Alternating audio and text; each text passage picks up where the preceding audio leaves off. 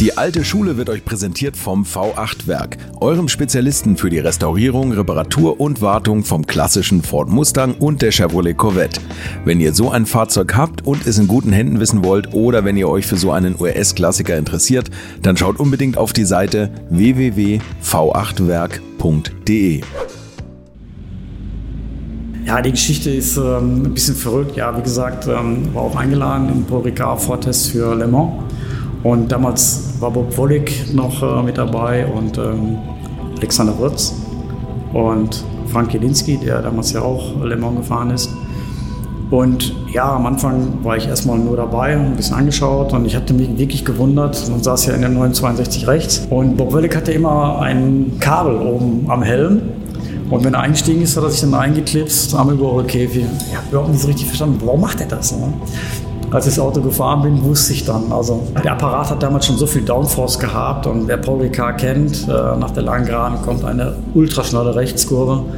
Und die ging mit dem 962 mit neuen Reifen wirklich fast voll. Und da weiß man plötzlich, wie lang der Hals werden kann, ja, wenn man sich nicht angebunden hat. Das war so faszinierend. Das Auto fand ich persönlich reinsetzen. Diese Art von Leistung habe ich vorher in meinem Leben nicht erlebt. Hier ist alte Schule die goldene Ära des Automobils. Mein Name ist Carsten Arndt und hier ist der zweite Teil mit Volker Striezek, der nicht nur ein begnadeter Rennfahrer und Rekordsieger beim Nordschleifen Langstreckenpokal ist oder wie auch immer die Serie gerade genannt wird, wenn ihr diesen Podcast anhört, sondern auch Rekordteilnehmer bei den 24 Stunden auf dem Nürburgring, der Opel Motorsportchef war, die OPC-Modelle verantwortet hat und der außerdem sein Wissen auch noch als Dozent weitergibt. Genug also, worüber wir in dieser Folge noch reden müssen. Viel Spaß mit meinem heutigen Gast, Volker Striezek. Wir haben ja natürlich schon über viele Sachen gesprochen und das letzte Thema war ja der 24-Stunden-Einsatz mit dem DTM-Auto. Genau. DTM Astra. Und wir haben ein Thema nur so leicht angekratzt, das ist natürlich Ihre Funktion als Sportchef bei Opel. Vielleicht müssen wir darüber noch ein bisschen reden. Wie war denn das für Sie eigentlich, als Sie so hinter den Kulissen die volle Verantwortung übernommen haben? Also mit diesem ganzen Wissen als Rennfahrer und ja parallel auch immer noch als Rennfahrer unterwegs gewesen sind. Wie ist das, wenn man auf einmal auf der anderen Seite sitzt und die, die Gehälter auch verhandelt von den ehemaligen Konkurrenten? Das habe ich mir so lustig vorgestellt, wenn da Klaus ja. Ludwig sitzt. dann kommt man sich ja rächen für jeden Stoßsteinkontakt eigentlich. Ja, natürlich. Da kommt man sich wirklich rächen, im wahrsten Sinne des Wortes. Nee, also man muss, das war auch, das Thema war surreal. Ja. Wir wurden also zusammengerufen damals, ich werde das nie vergessen, und uns wurde mitgeteilt, dass also die Rolle des Motorsportchefs sich ändern wird. Und dementsprechend sind wir aus dem Raum geschickt worden. Keiner wusste letztendlich, äh, was passiert. Und äh, ich kam zurück in mein Büro und da lag also wirklich ein, ein Zettel am Schreibtisch. Herr Striezek, ich will Sie um 17 Uhr in meinem Büro sehen. Das war damals unser Vorstandsbereich, der den Motorsport verantwortet hatte. Und da dachte ich, oh oh, da läuft gerade was schief. Ähm, vermutlich kriegst du mitgeteilt, äh, dass man vielleicht sich neu orientieren möchte und mit dir nicht weiterarbeiten möchte. Und ich bin dann wirklich dann äh, um 17 Uhr dort gewesen und da lag dann wirklich schon eine vorgefertigte Pressemitteilung.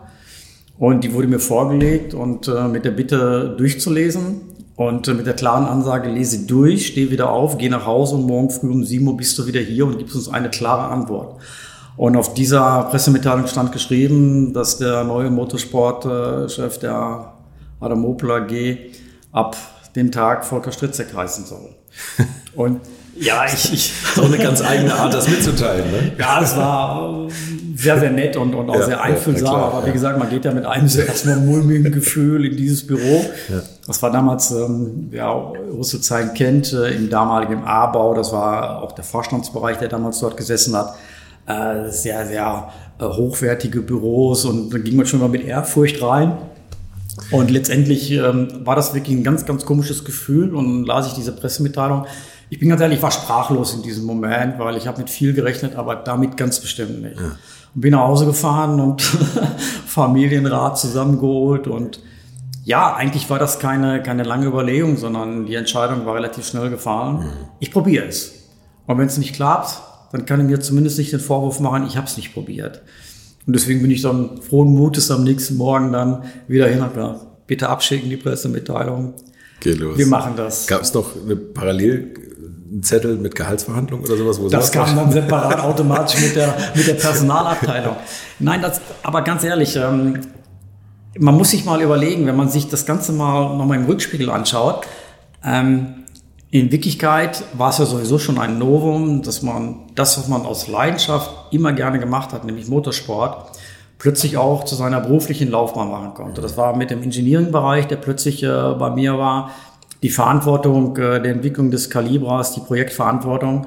Und plötzlich war das ja schon in Wirklichkeit Träume wären wahr. Also du hast wirklich dein Hobby zum, zum Beruf machen können. Und dann kommt noch mal ein, ein solches Schüppchen oben drauf das ist ja dann in dem Moment etwas, wo man sagt, okay, du musst dich erstmal hinsetzen, du musst dich erstmal kratzen. Bist du überhaupt real in der Welt oder bist du gerade in irgendwelchen Träumen, die dich irgendwo hinbeamen, ja. äh, wo du gar nicht bist? Ja. Und äh, das ist dann tatsächlich die Wahrheit geworden. Und ich war dann tatsächlich, ähm, ja, von dem Moment an in der Verantwortung für den Motorsport europaweit. Dazu gehörte ja auch die Marke Vauxhall. Und ähm, dementsprechend natürlich war das äh, wirklich ein, eine ganz tolle Geschichte, die ich gerne angenommen habe und die ich lange, lange, lange Zeit ja auch, auch machen durfte, bis zu meinem Ausscheiden in den Ruhestand. Mhm. Und ähm, das sind Dinge, die sind ähm, in Wirklichkeit heute immer noch faszinierend, immer noch auch für mich. Und das ist auch das, was ich vielleicht schon mal in unserem äh, Gespräch gesagt habe. Da bin ich auch der Marke unfassbar dankbar, dass ich die Chance bekommen habe, so etwas durchzuführen, am Ende aber auch umzusetzen. Denn mit dieser Ernennung zum Motorsport-Verantwortlichen äh, kam ja noch eine zweite ähm, Facette hinzu, dass die OPC GmbH zu dem Zeitpunkt äh, gegründet wurde. Ähm, OPC GmbH hieß damals Opel Performance Center und äh, plötzlich natürlich auch eine Firma oder eine, eine Tochterfirma in der großen AG. Und äh, naja, und damit war natürlich auch ein komplett neuer Meilenstein in der Geschichte des Opel Motorsports mhm. gesetzt worden, dass also diese äh, Gruppe, die OPC-Mitarbeiter, äh, die sich dann im Motorsport ähm, aufgestellt hat, auch tatsächlich eine eigene Firma war, in dem Moment auch die gesamte Verantwortung über Budgets und so weiter auch hatte, mit eigenem Finanzer und all das, was dazugehört. Und das war natürlich eine zusätzliche Herausforderung, die ich in meinem Leben vorher ja auch noch nicht kannte. Mhm. Das heißt also, äh, das eine ist natürlich im Moment die Gesamtverantwortung für den Opel Motorsport, aber auch die Gesamtverantwortung für alle Mitarbeiter. Das darf man auch nicht unterschätzen. Und dann natürlich der Aufbau einer neuen GmbH, die ja gerade mal geboren war. Mit Budgetverantwortung. Ja, natürlich. Also dem, mhm. ja. Und jeder weiß, ähm, das Thema Budget ist in den Häusern ein ganz wichtiges Thema ja. und Budgettreue ist auch ähm, sehr, sehr hoch angesetzt. Und dementsprechend natürlich äh, mit Budgets zu arbeiten, die vorher nicht in deiner Verantwortung war, das musste man natürlich erst einmal alles an sich heranlassen. Da kamen viele, viele neue ähm, Facetten hinzu, die mir natürlich in dem Moment, wo ich ja gesagt habe, nicht bewusst war. Aber nichtdestotrotz, es hat funktioniert und ähm, wurde dann auch relativ schnell Geschäftsführer noch der OPC GmbH. Wir waren dann mit zwei Geschäftsführern, einmal für den administrativen Bereich und einmal für den Ablaufbereich. Und plötzlich war ich auch noch Geschäftsführer dann der OPC GmbH. Und daraus haben wir auch eine mega Story äh, kreiert. Wir haben plötzlich eigene Fahrzeuge entwickelt mit dem Kürzel OPC das sind alles Träume, die vorher keiner zu träumen wagt. Und das wurde auf einmal alles real. Und so kam ich natürlich in eine Rolle hinein, äh, die mir sehr wichtig war. Erstmal A, wie können wir die Marke Opel positionieren? Natürlich im Spitzenmotorsport, was ja zu dem Zeitpunkt äh, die DTM war. Aber auch, wie können wir den Breitensport, der uns immer wichtig war. Also wir haben ja eine enorme Breitensportkundschaft gehabt, die mit, mit den, mit den O-Produkten Rennen, Rallye gefahren sind und sehr erfolgreich waren. Und der Markt selber hatte sich ja auch geändert. Also der Serienmarkt und die Fahrzeuge veränderten sich. Und natürlich mit, mit jeder Entwicklungsstufe ähm, war es auch immer schwieriger, die Fahrzeuge dann motorsporttauglich zu entwickeln. Und da kam ich dann irgendwann auf die Idee, äh, wir brauchen ein Homologationsmodell, denn jedes Auto, was für den Motorsport entwickelt werden soll, muss homologiert werden. Mhm. Und homologiert werden heißt, äh, es muss eine äh, Stückzahl, Stückzahl von ja. X vorhanden sein. Und wenn man dann ein Derivat, also eine Variante homologieren möchte, damals war es ja dann der ähm, Astra GSI zum Beispiel, mhm. ähm, dann müssen Minimum zweieinhalbtausend Einheiten davon innerhalb von zwölf Monaten gebaut sein.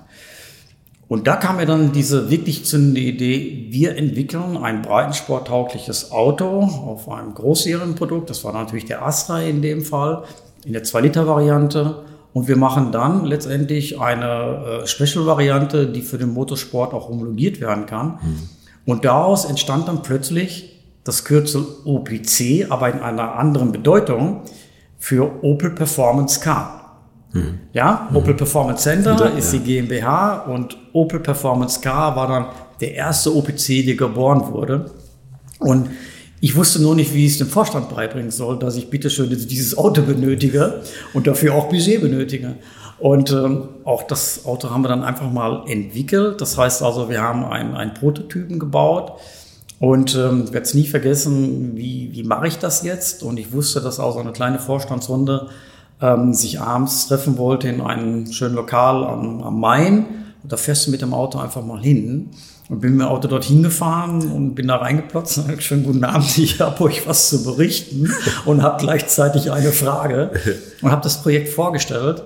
Und der Vorstand gesagt hat, das ist so, ähm, so irre und so verrückt, mach es, aber, Striezek, hör genau zu, wenn du zweieinhalbtausend Autos verkaufen musst, die verkaufst du alle selber. Und wenn die nicht verkauft sind, dann kaufst du dir einen Nadelstreifenanzug und dann gehst du zu den Händlern und setzt die Autos ab. Wenn da einer auf dem Hof stehen bleibt, hast du ein Problem. Okay, ja, das okay. ist eine Ansage. Gut, das war eine klare Ansage. Das machen wir, das kriegen wir hin. Und das Kuriose ist, wir haben dann dem Moment die Genehmigung gehabt, dieses Projekt zu starten. Und wir haben es dann gelauncht, beziehungsweise wir haben es dann ähm, auch veröffentlicht. Es kommt eine Performance-Variante des Astras und plötzlich kam dann auch äh, der Schweizer Markt, der äh, it italienische Markt und der englische Markt. Wir wollen die Autos auch. Ja, guck an. Aber wir haben nur zweieinhalbtausend. Reicht nicht, ihr ja. müsst mehr machen. Okay. Dann haben wir dann gleich von der ersten Variante dann gleich mal 3000 aufgelegt. Und ähm, die Autos waren da innerhalb von vier Monaten weg. Das heißt also, das heißt, wir haben da wirklich ja etwas geschaffen, was zu dem Zeitpunkt auch ähm, der Markt auch gesucht und gebraucht hat und auch die, die, die Kundschaft draußen in, in welchem Jahr war das? Hat. Anfang das war der erste Astra G. 2000. 99 ist der 99, ja, okay, 99, ja. ja. Haben wir einen kleinen Presselaunch gemacht oben im Taunus und haben das Auto damals ähm, dann vorgestellt. Wie gesagt, das, die Variante war ausverkauft, die 3000 Einheiten waren weg und der erste OPC war geboren. Und das, das können wir doch jetzt nicht stehen lassen, wenn das, wenn das so funktioniert. Vielleicht haben wir auch noch andere verrückte Ideen. Und die zweite verrückte Idee, die ist eigentlich bekloppt gewesen, in Wirklichkeit. Wir machen, wir machen etwas, was es auch noch nicht gibt. Und zu der Zeit war ja das Thema multifunktionales äh, Auto ein Thema.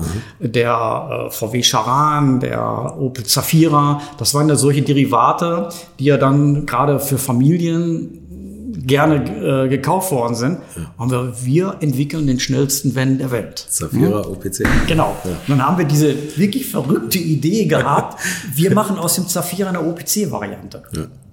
Und auch da wird das nie vergessen, das Auto war dann, OPC war jetzt schon ein, ein kleiner Begriff, gerade genau. ähm, in der Journalistenrunde ähm, und, und dann haben wir einen schönen Launch gemacht ähm, in Frankreich, haben das Auto dort gelauncht und dann werde ich nie vergessen, nach dem ersten Pressegespräch saßen wir dann abends zusammen und dann stand einer auf, der Journalist, und sagte, was habt ihr denn für Stückzahlen im Kopf? Darum haben wir uns vorher keine Gedanken gemacht. Ne? Also wir machen das Auto mal ja. und stellen den auf den Markt und gucken mal, wie der Markt reagiert. Und ich war ganz mutig, 3000. Ne? Weil der erste war 3000, dann schauen wir von dem auch 3000. Ja. Insgesamt haben wir über 11.000 dann gemacht. Und damit war dann plötzlich äh, klar, dass das Thema Opel Performance Car eine ganz wichtige Rolle auch für die Marke ist. Wir haben also damit auch viel ähm, Emotionen wecken können. Wir haben viel damit auch an, an Begeisterung auslösen können. Und das war dann wirklich die Erfolgsreihe, die wir dann weitergeführt haben. Ja, und äh, ja, bis zum heutigen Tage freue ich mich immer, wenn ich wieder ein OPC, Astra, äh, Zafira, den wir gemacht haben. Wir haben den Meriva gemacht als OPC-Variante. Wir haben den Insignia gemacht und den Astra. Und dann haben wir den, äh, ähm, den Astra G als erstes gemacht. Dann haben wir den Astra H gemacht mit ähm, zwei, nein, den Astra G nochmal in einer Turbo-Variante. Mhm. Dann den Astra H mit 40 PS nochmal mehr. Und dann haben wir zum Schluss den Astra J gemacht, nochmal mit 40 PS mehr. Und äh, den Insignia dann auch nochmal äh, in einer, auch in einer Unlimited Edition. Und ja, wir waren ja zu dem Zeitpunkt auch noch im General Motors Verbund. Und ähm, dann haben wir auch entschieden, wie können wir denn auch den mittleren Performance-Bereich abdecken. Also High Performance war OPC. Und dann haben wir dieses Relabeling des GSI-Logos ähm, entschieden. Haben gesagt, okay, wir wagen uns auch in den Mid-Performance-Bereich hinein und haben dann den ersten GSI wieder aufleben lassen. Das war dann der Insignia in seiner äh, neuen Variante und haben da den ersten GSI entwickelt als diese Variante und als ähm, Benzinvariante. Und den haben wir dann nochmal optimiert ähm, in seiner Facelift-Thematik. Und damit ist dann auch GSI wieder neu auf den Markt gekommen. Und als Runout-Variante haben wir auch nochmal einen Corsa hinterher gemacht äh, als GSI. Ja. Naja, und dann bin ich in den Ruhestand gegangen. Ne? aber wie gesagt, das war mit Leidenschaft, aber auch mit Passion. Und es ist wirklich wunderschön, wenn man also draußen die Autos sieht. Ja. Und ich versuche auch mal Kontakt aufzunehmen, wenn ich ähm, die Möglichkeit dazu habe, mit denjenigen, die oder diejenigen, die es fahren. Und äh, es ist wirklich schön zu hören, dass also nach wie vor die Faszination bei vielen, die diese Autos haben, immer noch vorhanden ist. Und das war natürlich ein, ein weiterer Baustein als ja, Verantwortlicher für diesen Bereich. Und ähm, die Motorsport-Thematik natürlich stand im Vordergrund, keine Frage. Also den Motorsport ähm, erfolgreich zu machen. Der OPC hat dann alles gewonnen, was man gewinnen kann. In der 2-Liter-Klasse war das Auto unschlagbar, ob in der DTC, ob hier oben Langstreckenrennen. Wir haben es sogar damals geschafft mit diesem Auto. Die Geschichte muss ich auch erzählen, unbedingt. Ja, unbedingt. Er war noch nicht auf dem Markt. Und wir haben gesagt, wir fahren das 24 Stunden mit dem Auto wir zeigen das Auto jetzt, wir fahren 24 Stunden. Das ja. war noch gar nicht fertig entwickelt. Wir trauen uns das. Und ähm, wir haben damals mit Kissling Motorsport das Auto dann äh, gebaut als, als äh, Rennauto und sind in 24 Stunden gegangen und haben gleiche Klasse gewonnen. Mhm. wir haben ja gestern auch über, über Themen gesprochen, die wie kann man Erfolge auch, auch leben als Marke? Ja. Und da haben wir damals wirklich eine äh, Doppelseite damals geschaltet mit, dem, mit der Überschrift noch nicht auf der Straße, aber schon ein Sieger. Schon ein Sieger ja. Und das war er ja. ja mhm. das stimmt, da haben wir dann genau. direkt die 2-Liter-Klasse mit dem Auto gewonnen, was noch gar nicht auf der Straße war. Und ähm, da waren wir natürlich mächtig stolz. Ja, Das heißt also, diese Variante hat funktioniert. Und dieses Auto gewinnt heute noch Rennen. Das Auto ist immer noch so im Motorsport Jahren. unterwegs. Und da hat auch dieses ähm, Win on Sunday, Sell on Monday, das hat sicher auch genau. gut funktioniert, oder? Ganz genau. genau. Also, mhm. Und diese, diese ähm, Welle oder Transformation, wie man im Neudeutsch heute sagt, mhm. ist uns wirklich gelungen. Also diese Komponente der, der Motorsporttechnologie in die Serie mit einfließen zu lassen, um damit auch emotionale Produkte zu entwickeln. Mhm. Das ist voll gelungen. Und, und das äh, ist so wichtig, wie das abstrahlt auf jedes normale Serienprodukt. Ja, oder? natürlich. Diese, diese super Ganz klar. Und, ja. und die Fans, die haben das geliebt. Wir haben natürlich diese Autos dann auch äh, im Rahmen der DTM zum Teil als Pace Car eingesetzt, mhm. so dass das Auto auch permanent sichtbar war.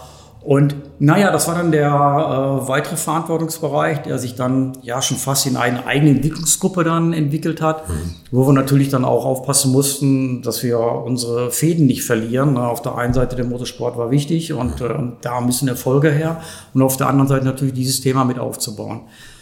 Hochspannend, emotional immer noch wühlt mich das auf, wenn ich, wenn ich drüber rede. Und von der Seite her ähm, ja, war ich mächtig stolz, dass ich diese Rolle wirklich bekommen habe und ja, bis zum Ausscheiden auch, auch äh, leben durfte und mit einer unfassbaren Mannschaft, die mich über die Jahre gestützt, gestärkt, äh, motiviert hat, die wir untereinander dann äh, die Entwicklungsgeschichten auch geschrieben haben, dann macht das schon Laune. Ihr habt das Gefühl, Sie haben der Mannschaft auch viel zurückgegeben. Das, so kommt mir das vor. Man muss ja ehrlich sein. Ähm, ich habe das immer wieder gesagt, werde das immer wieder sagen. Motorsport ist Teamwork. Mhm. Ja, ich wäre kein DTM-Champion geworden, wenn ich nicht ein unfassbar starkes Team hinter mir gehabt hätte. Im Renault Cup, egal, 24-Stunden-Sieg, da stand eine Mannschaft dahinter, die das genauso gelebt hat wie einer selber. Und ohne die geht es nicht. Mhm. Ich bin ja nur ein kleines Element. Klar, sicherlich auch, wenn du äh, die Vorgabe gibst und ein bisschen in dem Moment der Chef, wenn ich im Auto sitze, bin ich nur ein ganz kleiner Baustein von dem großen Baustein, der am Ende dort zusammenkommt. Ja. Und am Ende, ich sage immer nur, ich bin nur gefahren. Ja, ich Ihr habt es gemacht. Der, der den Reifen ja, hinten rechts wechselt, genau. hat auch den Sieg in der Hand. Viel wichtiger als ich, der hinterm Lenkrad sitzt. Natürlich ist das eine Kombination. Ich jetzt auch nicht so sehen, aber, aber nee, ja, aber schon, ich, ich möchte rüberbringen, wie, das wichtig, wichtiger ja, und absolut. Und das war mir auch mal wichtig, dass die Mannschaft das weiß. Mhm. Hm? Nicht der große Chef hat äh, alles entschieden und er ist der große ähm, ja, Leuchtturm. Nein, die Mannschaft ist es am Ende gewesen. Und das war mir auch wichtig. Also die, ich persönlich war oder konnte das nur umsetzen, weil ich auch eine starke Mannschaft mit mir hatte und um mich herum hatte und auch hinter mir hatte. Hm. Aber ich meine, wie toll ist das? Oder auch von der Glaubwürdigkeit her, wenn man Motorsportchef ist und schon diese Erfolge als Motorsportler selber hatte. Also ich finde, das ist immer was ganz anderes, als wenn man jetzt in Anführungszeichen nur studiert hat, einen tollen Industriekarriereweg hinter sich gebracht hat und sagt, okay, jetzt machst du mal die Motorsportabteilung, mhm. was ja teilweise auch so ist. Aber ich glaube, so richtig glaubwürdig rüberbringen, wie Motorsport funktioniert, das können Sie natürlich perfekt. Erster DTM-Champion und so, also das muss man schon. Ist auch manchmal ein Stolperstein. ja, genau, aber ich meine, auf der anderen Seite hat Ihr Wort natürlich ein ganz anderes Gewicht. Und wenn Sie mit Fahrern reden und sagen, du pass auf, das macht man aber so und so, dann ist es was anderes. Das ist wie ein Architekt, der kein einziges Gewerk gelernt hat, wo jeder Maurer ihm sagt, wie es geht. Und so ist es bei Ihnen, glaube ich, auch, ne? dass Sie einfach vieles wussten und auch immer selber noch gefahren sind und wahrscheinlich auch schneller als, als viele Ihrer Mitarbeiter. Ja, wir haben viel, viel, viel gemeinsam getestet und ich habe auch viel Testarbeit gerne selber übernommen. Bin ich ja. ganz ehrlich, auch um, ja. ähm, also ich glaube, aus dem Zeitalter, dass man sich beweisen muss, war ich schon lange raus. Ja, eben, genau. Aber mir ging es um die Präzision, auch ähm, um, es ist, ich finde, es ist eine Schande, wenn man Erfahrung nicht weitergibt. Ja. Und ähm, ich habe es immer verurteilt, wenn letztendlich auch Kollegen, die aus dem Unternehmen ausgeschieden sind, ihre Nachfolgen nicht vorbereitet haben. Mhm. Und das war mir wichtig, wenn ich diese Erfahrung habe, warum soll ich die nicht einfließen lassen? Warum sollen wir nicht das, was wir äh, vorher schon gemeinsam mit Engineering entwickelt haben, was wir gelernt haben, was du auch in der Umsetzung dann auch äh, vermitteln kannst, warum sollen wir das denn ähm, nicht nutzen? Und das war der Grund, warum zum Beispiel auch äh, ich häufig die Rollouts am Anfang selber gefahren bin. Mhm. Aber nicht, weil ich nicht das Vertrauen zu den Fahrern hatte. Im Gegenteil. Das Gegenteil war der Fall. Die Fahrer haben bei mir hundertprozentig Vertrauen gehabt. Nur, wir haben auch über, über Psyche auch gesprochen. Ein Rollout ist immer holprig. Das ist normal. Mhm. Und wenn ich in ein neues Auto einsteige und es fängt holprig an, was völlig normal ist in dieser Entwicklungsphase, dann kann es sein, dass ich schon psychisch instabil werde. Oh, jetzt fängt das ja schon gut an. Ja, mhm. ich, dieses Motto. Nee, ihr bleibt erstmal weg. Jetzt machen wir den Rollout. Und wenn alles top ist, dann kommt ihr alle ins Auto. Und das sind so Kleinigkeiten, die ich auch als Fahrer gelernt habe, ja. wie schnell man sich auch selber destabilisiert.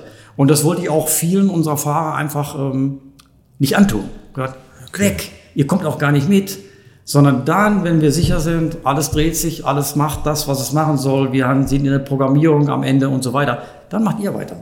Ist das der ja. Grund, warum es auch immer so Testfahrer gibt in, diesen, in jedem ja, Rennstall? Also, also, dass man absolut. einfach die Fahrer genau. nicht schon demotiviert und die diesen ja, ganzen Prozess mitbekommen müssen. Das ist immer eine Phase, die entscheidend ist, weil gerade die, die erste Phase einer neuen Fahrzeugentwicklung oder einer, eines Updates, egal wie man das jetzt ähm, bezeichnen möchte, ist äh, sehr kritisch, weil das eine ist das Theoretische und das andere ist das Praktische. Mhm. Und wir sind heute unfassbar gut in Simulationen, allem drum und dran, aber die Realität sieht immer noch anders aus. Mhm. Das sehen wir auch heute noch in der Formel 1. Da sind nur Experten am Werk, egal in welchem Team, und die kommen mit Updates, die funktionieren überhaupt nicht. Mhm. Aber vorher in der Theorie perfekt. Erstaunlich. Das, das, ja. da, da wundere ich mich manchmal, ne, dass das dann doch nicht so zusammenspielt. Das liegt auch sicherlich darin, ich kann natürlich, die Simulation ist, ist ja nicht, nicht fehlerhaft, sondern die Simulation lebt aber von, von den Angaben. Mhm. Und natürlich, wenn die Eingaben, die ich benötige, um eine Simulation ähm, durchführen zu können, auf Annahmen basiert, weil ich noch keine realen Daten habe, ist doch logisch, dass irgendwas bei rauskommt. Ja, und kleinster Parameter ist genau. muss ja nur falsch sein. So, wenn ich aber eine Simulation habe, wo ich die Echtdaten, die ich aus dem Auto raus habe, in die Simulation mit eingehen kann, dann habe ich auch 100% reale Ergebnisse. Aber die habe ich ja in dem Stadium noch nicht. Ja, hm? Und da kommt dann wieder muss man doch noch mal zuerst. Ei oder Henne oder was ist denn eigentlich los? Ja, ja. Und das sind die Dinge, die, die sind auch manchmal am Anfang sehr, sehr schwierig. Und das ist dann auch steinig manchmal und ähm, auch manchmal wirklich sehr, sehr fordernd. Und das war natürlich das, was ich dann aus der Erfahrung heraus mitbringen konnte und dann auch häufig gesagt habe, dann machen wir jetzt selber erstmal. Natürlich fahre ich auch gerne. Ich fahre heute immer noch gerne. Und jedes Mal, wenn ich Lenker drehe, muss ich mich umdrehen, dass ich da nicht direkt selber einsteige und sage, heute fahre ich für dich. Ne? Aber nicht, weil ich meine, dass ich es besser kann, sondern diese Leidenschaft einfach da ist. Und das sind so Themen, wo ich dann ähm, auch manchmal, bin ich ganz ehrlich, mich zurücknehmen musste, weil ich da mit einer solchen Euphorie reingegangen bin. Aber auch am Ende nicht vergessen durfte, hey, wir haben hochkarätige Fahrer an Bord die auch gutes Geld verdienen, eigentlich müssen die es machen. Ja. Haben die sich manchmal in die Zähne ausgebissen, dass sie irgendwas vorgelegt haben eine Zeit und die haben gesagt haben, verdammt, darüber reden der wir Chef jetzt nicht. Nein, aber was wir, was wir häufig machen konnten und ähm, es gibt ja manchmal äh, Situationen, wo man sich sprichwörtlich verfährt. Mhm. mhm.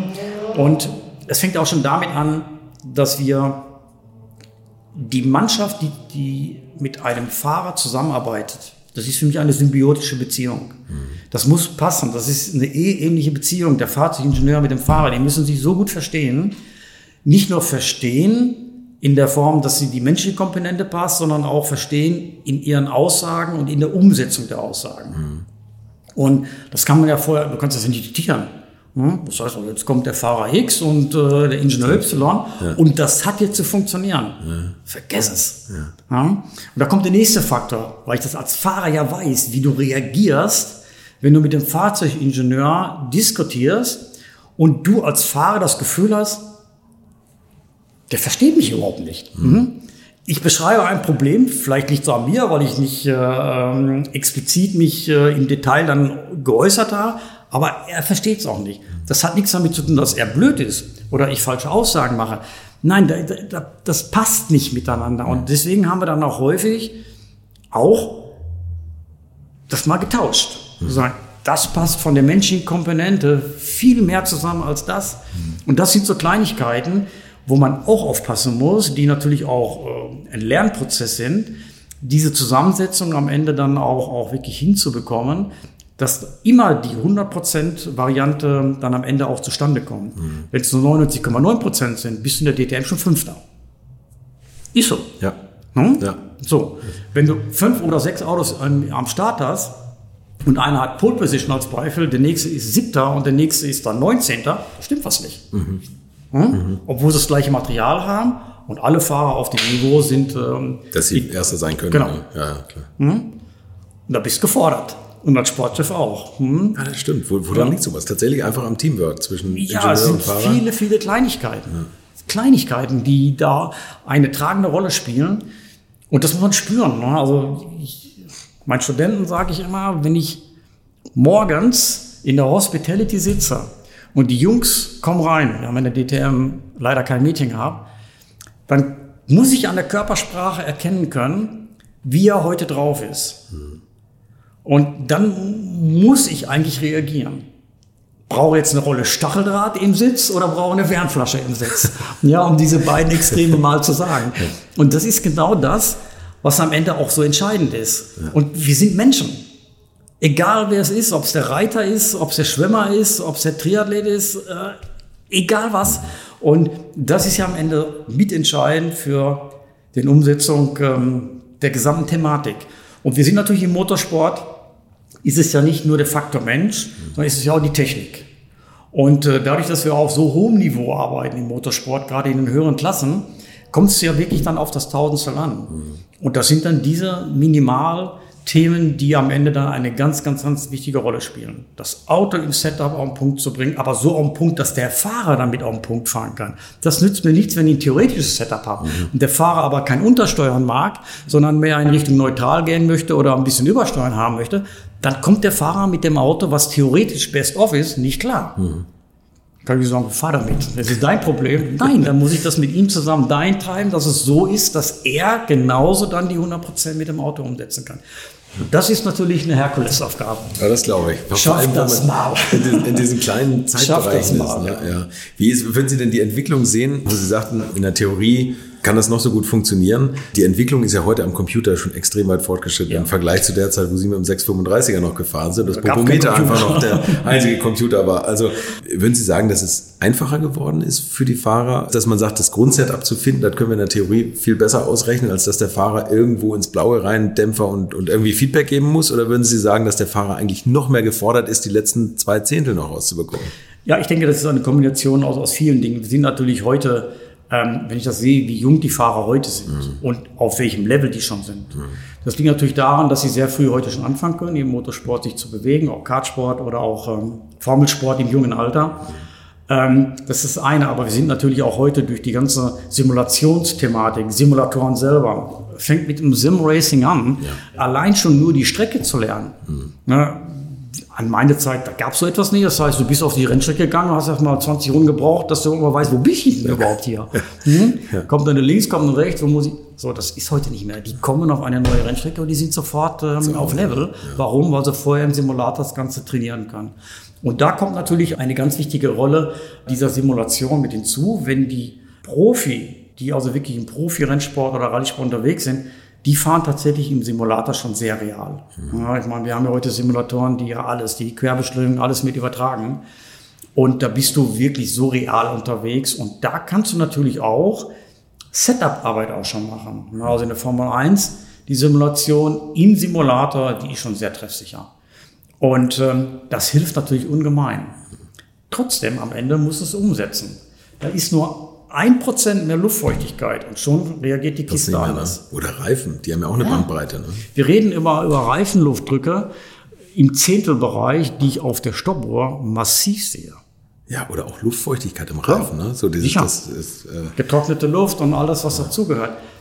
Tausend Kleinigkeiten, die am Ende als Gesamtkonstrukt wichtig sind. Das sind Bausteine, ne, die zusammenpassen müssen, dass am Ende da auch ein schöner Würfel rauskommt. Faszinierend. Mit wie vielen Leuten haben Sie gearbeitet im OPC-Bereich und im Motorsportbereich? Also als wir ähm, damals mit acht Autos in der DTM unterwegs waren, waren wir insgesamt 150 Menschen, ja. Ja. Das, ja. das sind schon alles Leute, die, die muss man erstmal in Zaum halten. Ne? Ja, natürlich. Aber auf der anderen Seite, ähm, wie gesagt, das eine ist die Technik. Der Reiter hat auch zwei psychologische Themen. Einmal ist es das Pferd mhm. und er selber. Mhm. Bei uns ist es ähm, die Technik natürlich, die ein ganz, ganz entscheidender Faktor äh, natürlich in dem Gesamtkonstrukt bildet. Und die Technik ist dann wiederum so vielschichtig. Mhm. Ob es jetzt Aero ist, ob es der Motor ist, ob es die Reifen sind, ob es der Reifenluftdruck ist, bis zu Themen sogar wie Reifenfeuchtigkeit, also sprich Luftfeuchtigkeit im Reifen. Aber am Ende ist es ähm, natürlich auch, auch der Faktor Mensch, der eine so wichtige Rolle spielt. Und deswegen ist mir auch immer wichtig gewesen, ähm, dieses Teamwork, von dem ich rede, auch versuchen vorzuleben. Das geht nur im Gesamtverbund. Du bist als Einzelperson, du kannst der genialste Ingenieur sein, der genialste Aerodynamiker. Das hilft dem Team kein Millimeter weiter, wenn du mit anderen nicht kannst. Mhm. Das funktioniert nicht, also zumindest nicht im Motorsport. Ja. Oder ich bin blöd und habe viel falsch gemacht. Kann ja auch sein. Nein, aber ich glaube, der psychologische Effekt, das, oder ja, Punkt, das ist schon eine wichtige Geschichte. Ne? Also so ein Team aufzubauen. 150 Leute, Mensch. Wie war das bei den OPC-Modellen? Wie sind Sie da rangegangen? Wenn Sie da so ein Astra vom Band genommen haben, haben Sie gesagt, so, jetzt müssen wir mal gucken, was wir da verbessern können. Alles. Ja gut, ich meine, wir haben immer gesagt, wir wollen, ähm, was wir immer wollten, Faszination, hm. Fahrdynamik vor allen Dingen. Da spielt natürlich das Fahrwerk eine ganz große Rolle. Und welche Möglichkeiten haben wir aus dem gesamten Antrieb zu machen? Mhm. Und, äh, und jetzt kommt der nächste Punkt, wenn wir jetzt ein Auto brauchen für Motorsport, was sind die Anforderungen, die wir für den Motorsport benötigen, um erfolgreich zu sein? Mhm. Und ähm, dieses Thema der, der Fahrdynamik war bei uns ein ganz wichtiges Thema, dass wir also eine Fahrdynamik mit dem Design des Autos, also ähm, wir haben damals auch einen Designer gehabt, der sich auch mit dem, mit dem Kürzel OPC selber identifiziert hat und tolle Elemente in die Autos hineingebracht hat, die das Auto auch wirklich als OPC eigenständig gemacht hat. Und das Ganze im Gesamtpaket mit ähm, immer einer ganz tollen Abstimmung. Ich glaube, das kann ich wirklich äh, für uns in Anspruch nehmen, dass wir unfassbar tolle Fahrwerke gemacht haben, die also, wenn sie elektronisch sogar gesteuert waren, ähm, in verschiedenen Modis sehr faszinierend zu fahren sind, immer noch. Und ähm, zusammen mit den Antriebsstangen dann ja in diesem Level, wo wir uns bewegt haben, zu der Zeit schon auch auf einem sehr hohen Niveau unterwegs waren. Mhm. Und das war natürlich auch immer ähm, auf der To-Do-Liste, dass wir also gesagt haben, wir hören hier auf, bevor wir Best-of aus dem, was wir zur Verfügung haben, auch, auch umsetzen können. Und da spielt die Gesamtkomponente des Autos eine Rolle. Und wir waren dann auch teilweise so kreativ, dass wir gesagt haben, ähm, wie können wir das Auto noch verbessern über kleine Aero-Elemente, die uns dann im Auftrieb oder Abtriebsverhalten ganz einfach nochmal den letzten Kick geben und dieses Auto dann so zu tunen, dass es genau in die Richtung läuft, wo wir es hinhaben wollen. Ja, da steckt auch viel, viel Herzblut drin, kann ich Ihnen wirklich versichern. Ja. Und tausende von Runden auf der Nordschleife. Sind ja. Sie auch gefahren? Ja, immer wieder. Fast immer. Fast immer.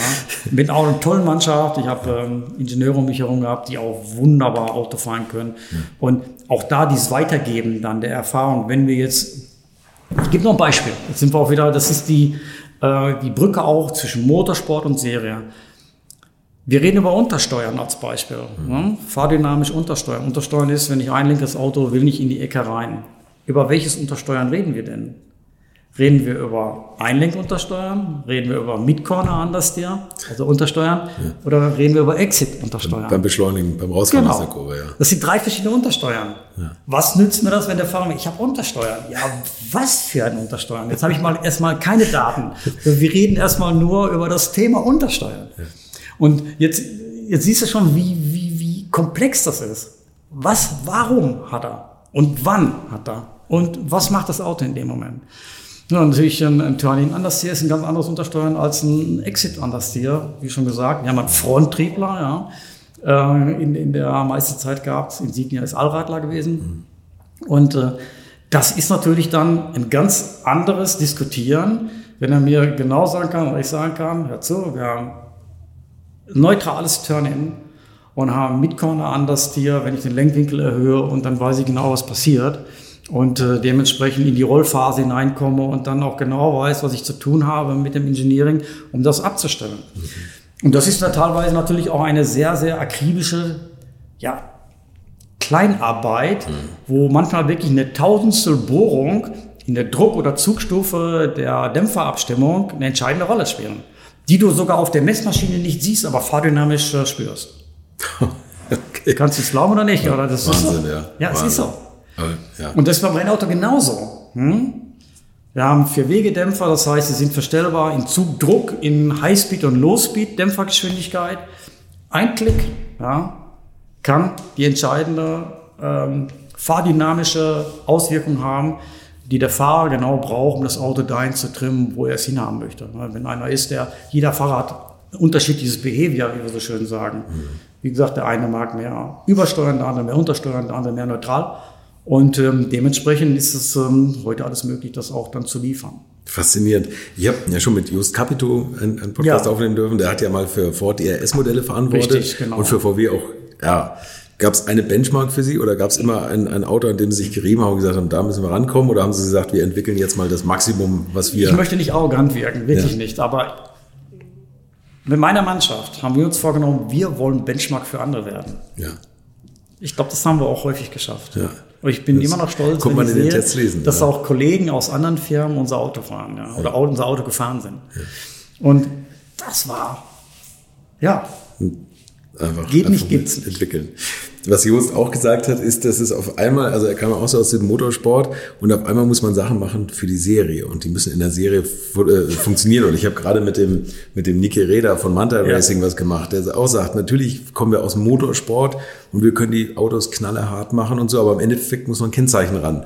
Äh, wo war denn da bei Ihnen die Grenze oder wie haben Sie das denn erfahren oder, oder wie, wie kann man sich das denn vorstellen? Wenn Sie kommen aus dem Motorsport und auf einmal müssen Sie ein Auto machen, was natürlich auch zum Einkaufen funktionieren muss. Also irgendwann muss man ja einen Punkt setzen und sagen, so Freunde, also härter geht jetzt mal nicht.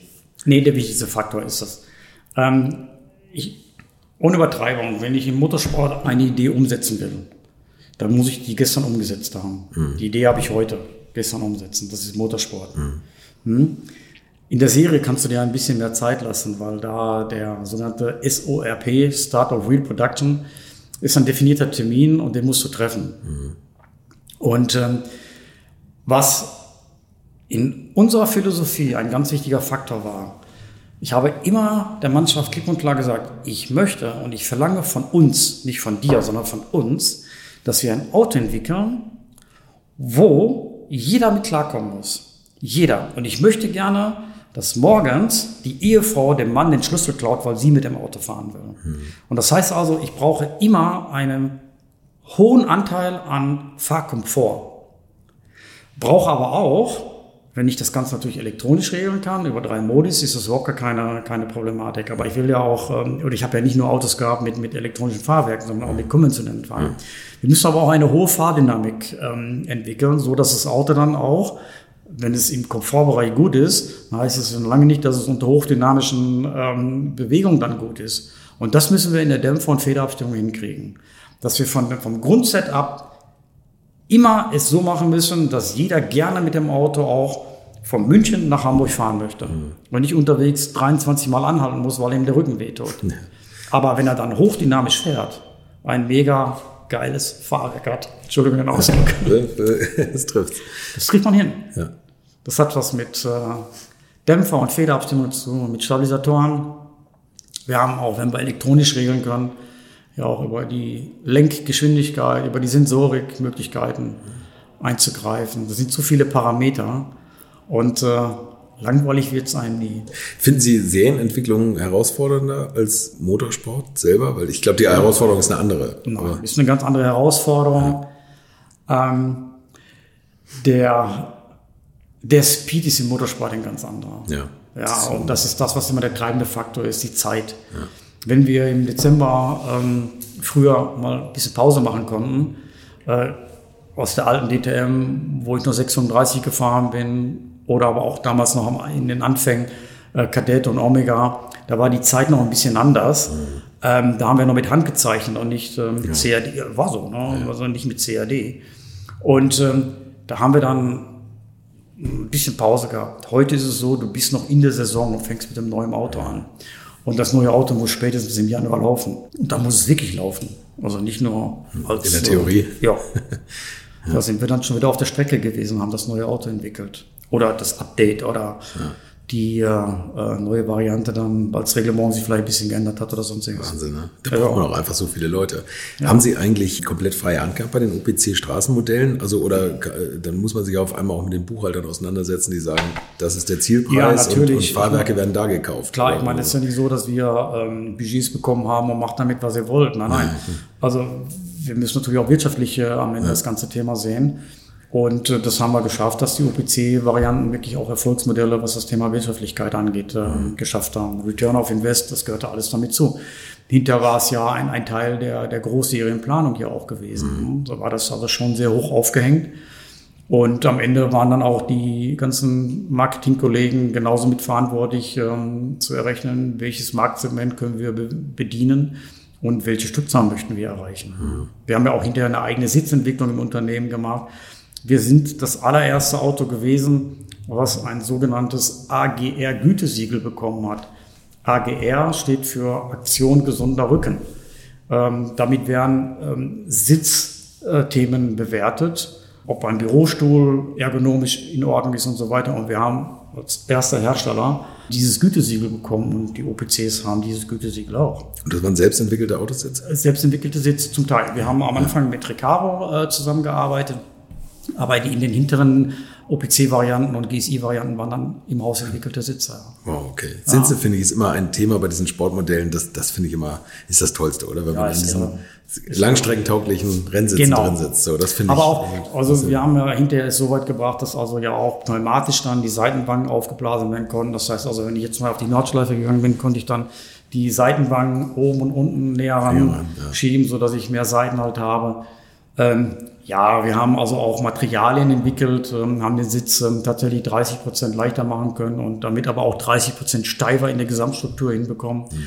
Wir reden vom sogenannten H-Punkt, ja, das heißt also die Sitzhöhe des, ähm, des Durchschnittsbürgers, ich glaube, das ist 1,76 oder 1,78 und der H-Punkt heißt also, wie hoch sitzt er dann im Auto und wir haben den H-Punkt teilweise um äh, richtig viele Millimeter nach unten gebracht in den OPC-Varianten. Macht ja auch viel aus. Die ne? Schwerpunkt und so. Motorsport ja, unten. Ah, klar. Mhm, und, ja, viele, viele kleine Themen, die damit einstrahlen. Nein, am Ende war es also auch in der Serie auch die Motorentwicklung. Am Anfang haben wir es auch selber verantwortet, aber hinter ist es dann auch in die Serie mit eingeflossen und so, dass wir dann die UPC-Varianten auch mit den Kollegen in der Gesamt, äh, im Gesamtengineering Center dann auch entwickelt haben, weil wir haben natürlich die gleiche Verantwortung wie jede andere ähm, Entwicklung auch, dass wir natürlich auch die Garantiethemen äh, dabei berücksichtigen müssen. Wir haben keine, keine Kurzbrenner entwickelt, mhm. sondern auch wirklich Dauerläufer. Mhm. Und für uns war immer die Abschlussentwicklung ähm, oder die Entwicklung war abgeschlossen, wenn wir dann ein 10.000 Kilometer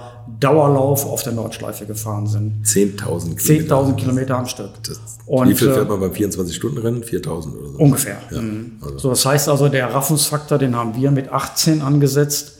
Und das bedeutet dann 180.000 Kilometer Dauer, Höchstbeanspruchung auf der Straße. Und das gibt es nirgendwo auf diesem Planeten. Ja, ja. Und das kann man glauben oder nicht. Bei uns ist kein Auto von der Nordschleife runtergegangen und war validiert, wenn nur ein Fehler aufgetreten ist, haben wir einen Fehler gehabt, sind wir bei Null angefangen.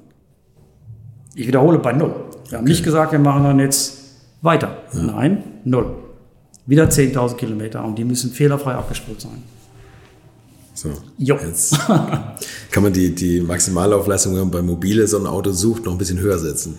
Nein, aber wir haben, der Anspruch war einfach so. Ja, ja, nee, es ist, ist ja super. Weil wir also möchten ja, was zu verlieren. Auch, ja, was dann relativ schnell wieder dann auf der Straße liegt, sondern das war schon auch, auch, auch eine Policy innerhalb des Unternehmens. Und ähm, da waren wir auch, muss ich ganz ehrlich gesagt, zum Glück auch, eingefangen in den Serienprozessen. Das war auch richtig so.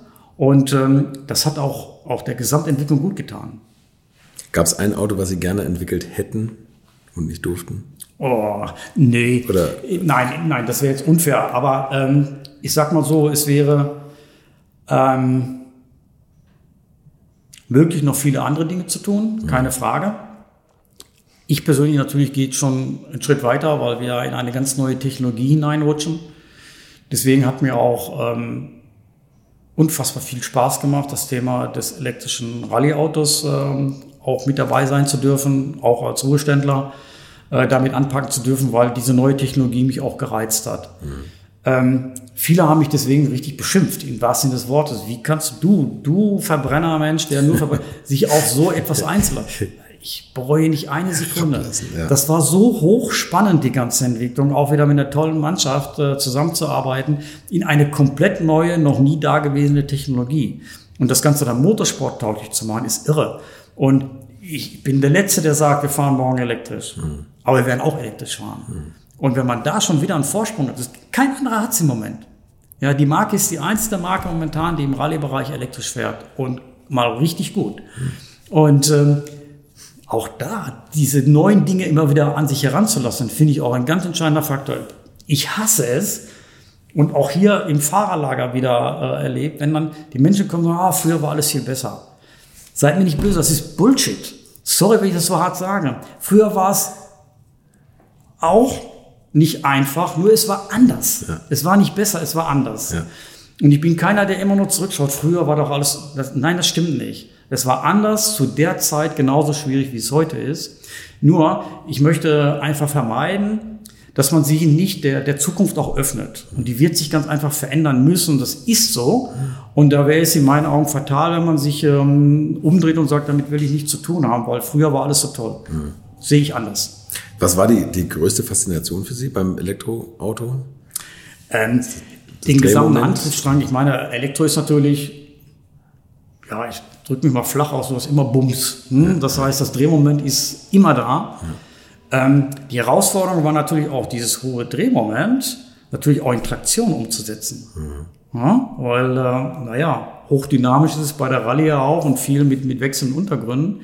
Dann auch wirklich äh, die, ähm, äh, die Drehmoment-Charakteristik ähm, dann auch wirklich fahrbar umzusetzen. Natürlich auch das gesamte ähm, Energiemanagement zu steuern, zu beeinflussen. Wie können wir die, ähm, die Reichweite einfach erhöhen und unter Volllast anteilen? Wie können wir die gesamte ähm, Drehmomentabfrage des Fahrers, wir haben ja kein Gaspedal mehr im klassischen Sinne, sondern Fahrpedal, wie kann ich das dann so ähm, auch entwickeln und programmieren, dass ich letztendlich als Fahrer auch genau kontrollieren kann, wie ich mein, meine Leistung, mein Drehmoment ganz einfach abrufe. Fahrwerk war eine riesen Herausforderung. So ein Auto ist schwer. Ja, das Auto wiegt 1600 Kilo. Und wir haben das Auto so hochdynamisch hinbekommen. Jeder, der bisher das Auto gefahren ist und mitgefahren ist, steigt aus und sagt, ich glaube das nicht. Wie ein solches Auto mit dem Gewicht sich so hochdynamisch bewegt. Wir haben Reifentemperatur und Frontantrieb. Reifentemperatur auf der Hinterachse sind unfassbar, weil wir einen tiefen Schwerpunkt haben, weil wir die Gewichtsverlagerung äh, dementsprechend auch äh, auf der Hinterachse mit haben. Alles Kleinigkeiten, die in der Entwicklung entscheidend waren, aber auch äh, spannend waren, weil wir natürlich mit dieser neuen Technologie, was auch den Antrieb angeht, ich auch vorher nie zu tun hatten im Motorsport. Ja, wenn etwas elektrisch war, war es der Scheinwischer Motor. ja, ist doch so. ja, das stimmt, ja. Wie wahrscheinlich ist es, dass irgendwann die Batterie analog zum Kaliber mit den verschiebbaren Gewichten vielleicht immer noch. ja, gute Idee, habe ich noch nicht drüber nachgedacht. Ja, sehen Sie, Nein, das ich meine, der, der ähm, der Entwicklungsprozess jetzt gerade an diesen Elementen, der ist natürlich in einer rasenden Geschwindigkeit unterwegs und klar, man will natürlich so viel wie möglich an, an äh, Energiehaushalt im Auto haben. Ähm, kontrollierbare Energie, die ich auch äh, dann über lange Zeit dann abfordern kann. Mhm. Äh, das ganze Thema Kühlung ist äh, ein wichtiges Thema, gerade für den Motorsport. Aber ähm, es bietet Riesenchancen auch. Ich meine, wir müssen uns, ich, für mich ist nach wie vor, und das ist in meinen Augen ganz wichtig, das immer auch wieder äh, zu erzählen, der Motorsport ist Forschungslabor für die Serie. Und alles, was wir im Motorsport entwickeln, ähm, ist definitiv auch in der Serie umsetzbar. Und wie oft haben wir diese Synergie miteinander mit der Serie zusammen auch getrieben. Und auch gerade dieses Projekt, was ich gerade beschrieben habe, war für mich bisher im Synergieeffekt Serie zum Motorsport, Motorsport zur Serie auf einem ganz hohen Niveau. Und das zeigt natürlich, wie man sich untereinander befruchten kann. Jetzt kommt der Vorteil des Motorsports. Im, im Motorsport habe ich sofort ein Ergebnis. Sofort. Ja, weil wir immer nur ja, auf maximale äh, Dynamik beziehungsweise auf maximale Belastung äh, unterwegs sind. Und damit kann man natürlich sehr, sehr viel erkennen, lernen, aber auch ganz schnell optimieren. Mhm. Und äh, das sind manchmal Kleinigkeiten, die aber einen sehr, sehr großen Einfluss haben. Und das hinterher natürlich in die, das, als das Auto in die Serie kam, haben wir viele, viele Dinge miteinander umgesetzt, die wir gelernt haben und vermitteln konnten, aber auch die wir von der Serie mitgenommen haben, um das in, in, in die Motorsport-Variante äh, mit zu installieren. Und das macht die ganze Thematik so spannend. Das können wir jetzt münzen auf jedes Auto. Diese ähm, Effekte, die miteinander dann ähm, ja als, als Fortschritt und dann Weiterentwicklung und wieder Fortschritt, das ist unendlich. Hm. Und das ist natürlich das, warum der Motorsport aus meiner Sicht auch so unfassbar wichtig ist. Es geht nicht darum, eine Marke zu positionieren, welchen Performance-Charakter ihre Varianten haben, sondern auch um permanent die Entwicklung mit zu beeinflussen und in eine positive Richtung zu bringen. Und auch den Vergleich mit dem Mitbewerber zu haben. Logisch. Also nur dann, dann hat man ja durch diese Performance und durch den... Immer. Wettbewerb hat man immer. Ne? Ja, Klar. genau. Ja. Was stand da im Lastenheft eigentlich bei dem Rallye-Auto, wie die Reichweite sein muss? Oder hat man das mal so geplant, dass man den Akku wechseln kann? Weil die Ladezeit muss man nein, auch mal bedenken. Ne? Nein, das ist unrealistisch. Ich meine, der Akku, ja. allein der, das Gewicht des Akkus ist äh, unrealistisch, ja. dass man mal eben eine Schublade hat, wo man ihn rauszieht und wieder reinsteht. Ist ja immer die Debatte in Serien, bei Serienautos irgendwie, dass man da sagt, okay, wir mhm. machen einen Wechselakku, aber das ist natürlich ein komplexes Thema. Ne? Ich glaube nicht, dass wir das sehen werden. Erstmal alle müssten dann den gleichen Akku, ähm, genau. das gleiche Akkusystem haben. Ja. Ähm, und die ja, Lagerung der ganzen Akkus und so. Das genau, das ist das eine. Das andere ist aber auch, ähm, im Lastenheft stand natürlich, dass wir ähm, wirklich in der Lage sind, auch die WPs zu fahren, inklusive der Verbindungsetappen. Eben. Ich meine, wir haben ja teilweise Verbindungsetappen, die sind 100 Kilometer weit mhm. und äh, haben dann WP-Kilometer, die dann am Ende ähm, enorme Gesamtkilometer ähm, aufaddieren. Und das war für uns das Ziel, dass wir in der Lage sind, die WPs zu fahren und dass die Autos auch äh, wirklich wieder zurückkommen zum Service. Und wir haben uns eins auf ins Lastenheft gesehen. Kein Auto, egal wann, darf nicht einmal wegen leerer Batterie unterwegs stehen. Hm. Das haben wir bis jetzt geschafft. Wir sind im dritten Jahr. Und äh, ja, wir haben natürlich je nach ähm, Art der Veranstaltung, aber in Deutschland, in der deutschen Meisterschaft ist es so, dass die WP-Kilometer, ich sag mal so zwischen 8 und maximal 30 Kilometer, 30 ist schon viel. Mhm. So, das heißt also, wir sind locker in der Lage, die WPs zu fahren, um dann den Service äh, auch wieder machen zu können.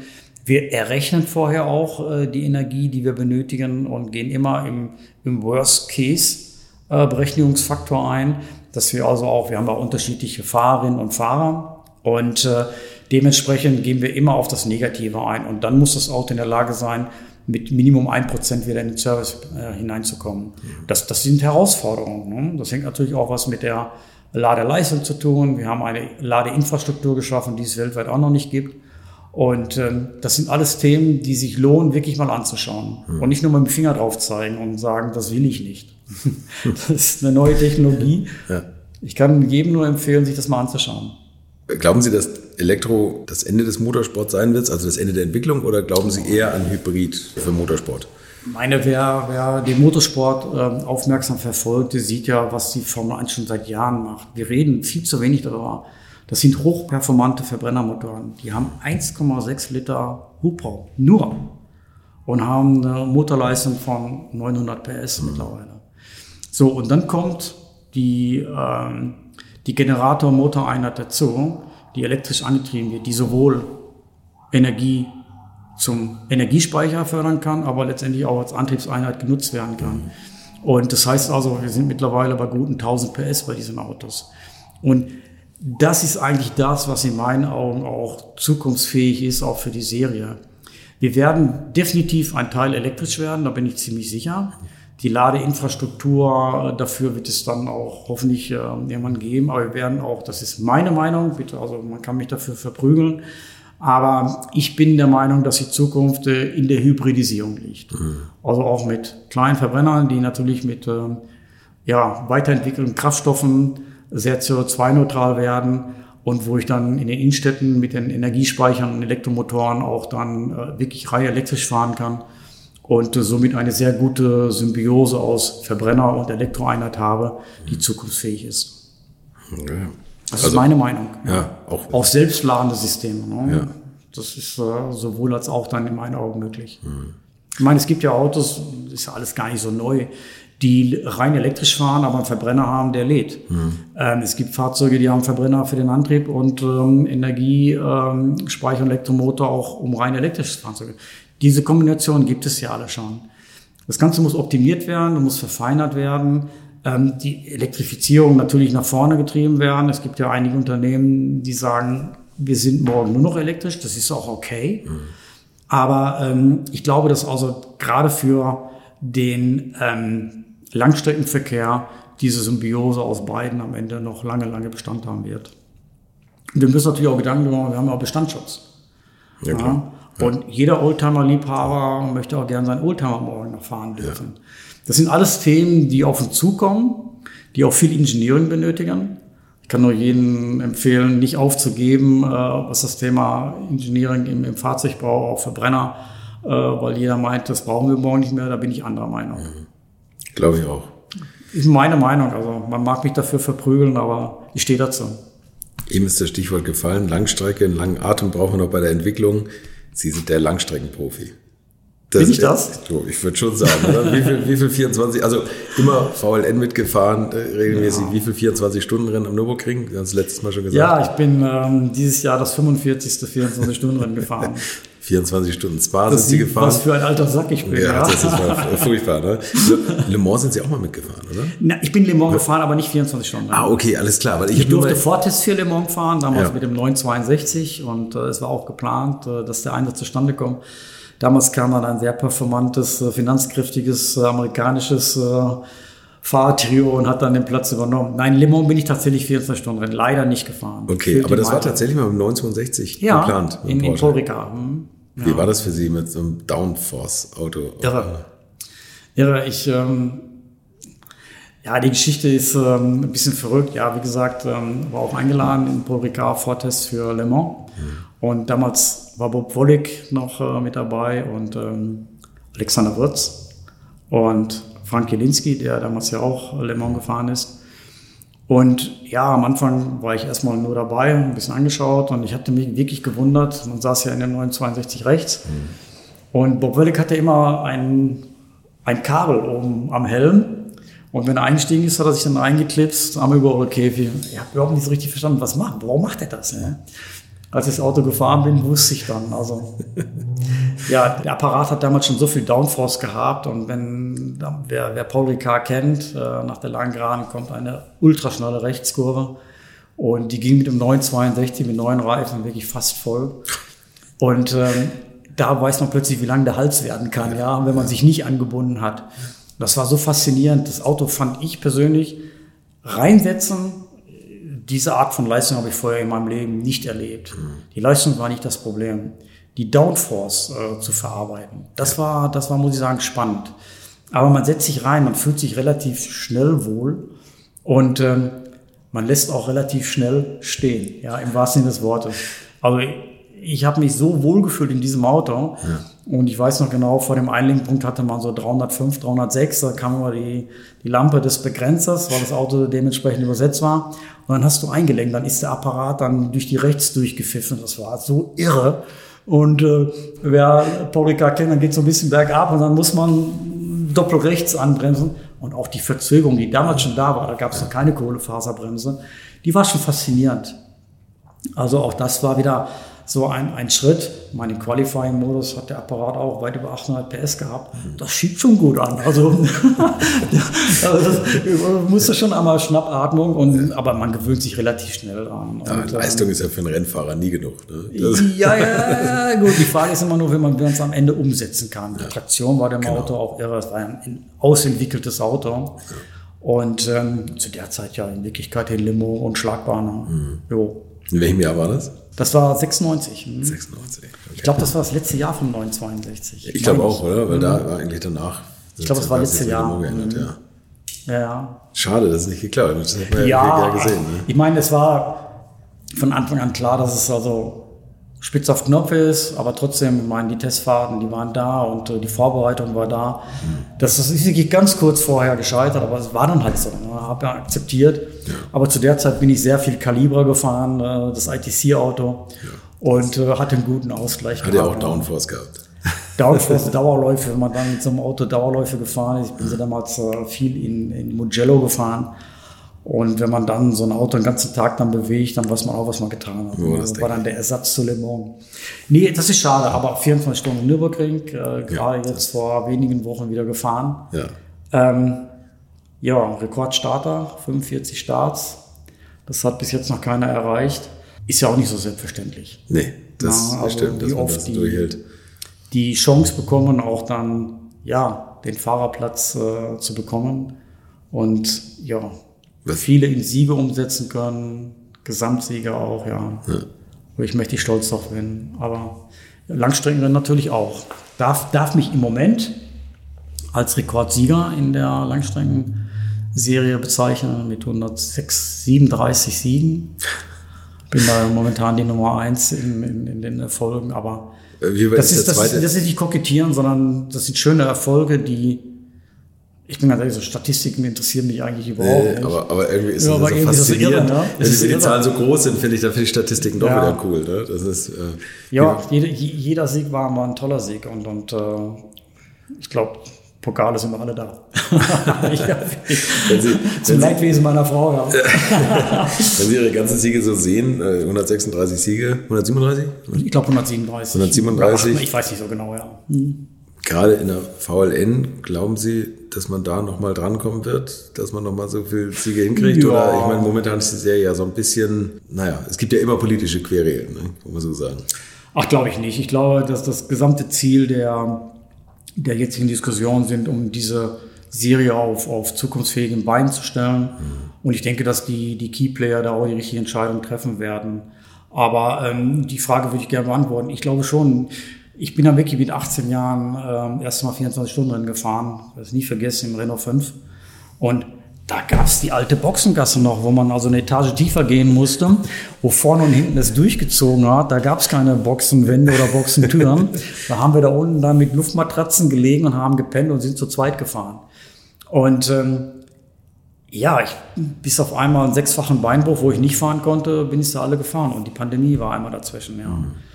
Und jedes Mal wieder faszinierend. Ich bin ganz ehrlich, ich bin auch genauso nervös und, und unruhig vorm Start wie beim ersten Mal. Vielleicht sogar heute noch nervöser, weil ähm, die, die ähm, enorme Dichte in der Spitze sehr hoch geworden ist.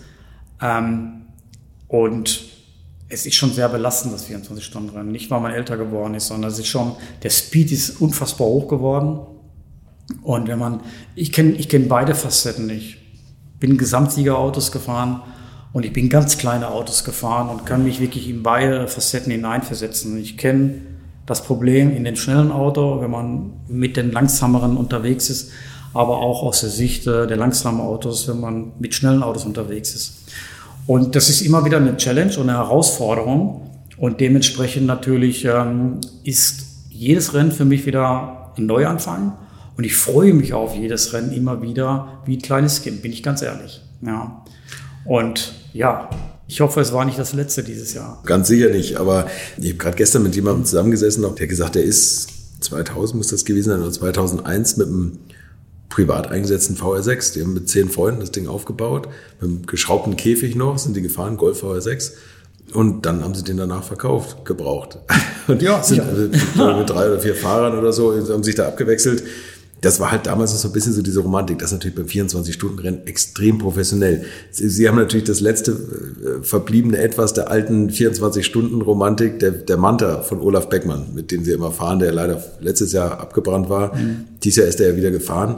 Aber ich habe mit dem Olaf Beckmann ja auch schon einen Podcast gemacht. Der sagt natürlich, dieser Leistungsüberschuss. Und dann fahren die hinter ihm her, fahren ganz dicht drauf und erst zum Schluss fächern die auf und der, der der hintere knallt rein, weil er das vielleicht gar nicht mitbekommen hat, weil er den Fuchsschwanz nicht gesehen hat.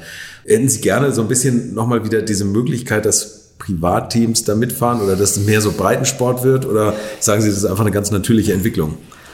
Also das ist zwiespältig. Mhm. Was Olaf sagt, ist richtig. Mhm. Mich stört's nicht. Ja, sind es halt da. Gut. Mhm.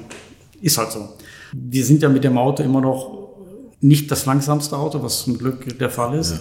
Wir kämpfen in der Klasse immer noch um Sieg. Ja. Wir sind dieses Jahr mit dem Auto für das Auto einen neuen Rundenrekord gefahren mit 9,59. Ja, Nach dem Brand, oder der Wiederaufbau. Die Runde ne? habe ich wirklich dem Olaf gerne schenken möchten, weil er diese Arbeit ja geleistet hat ja.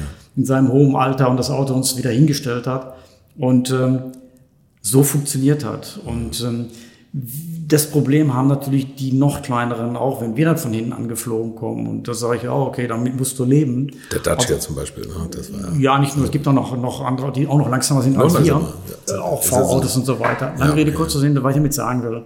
Die, die Kleinen müssen immer aufpassen, ganz klar, und die Großen müssen auch aufpassen, weil das ist eigentlich ein Give and Take in dem Fall. Dass es immer schwieriger wird, muss man ganz einfach sagen, das ist so weil die Speed-Differenzen immer höher werden. Und das liegt nicht darin, dass die Autos so viel Leistung haben, sondern liegt natürlich auch an der Reifenentwicklung, aber auch an der Aerodynamik, die enorme Kurvengeschwindigkeit zulassen. Und wer so ein Aero-Auto mal gefahren ist, der weiß, wovon ich rede, weil du hast einen Corner Speed, der ist intergalaktisch. Und äh, das geht mit diesen kleinen Autos nicht. Und deswegen haben wir dann häufig auch die Situation, wo du am absoluten Limit bist mit deinem Auto.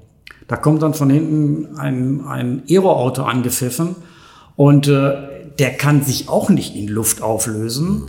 Und du bist ähm, am Limit, du kannst dich auch nicht in Luft auflösen.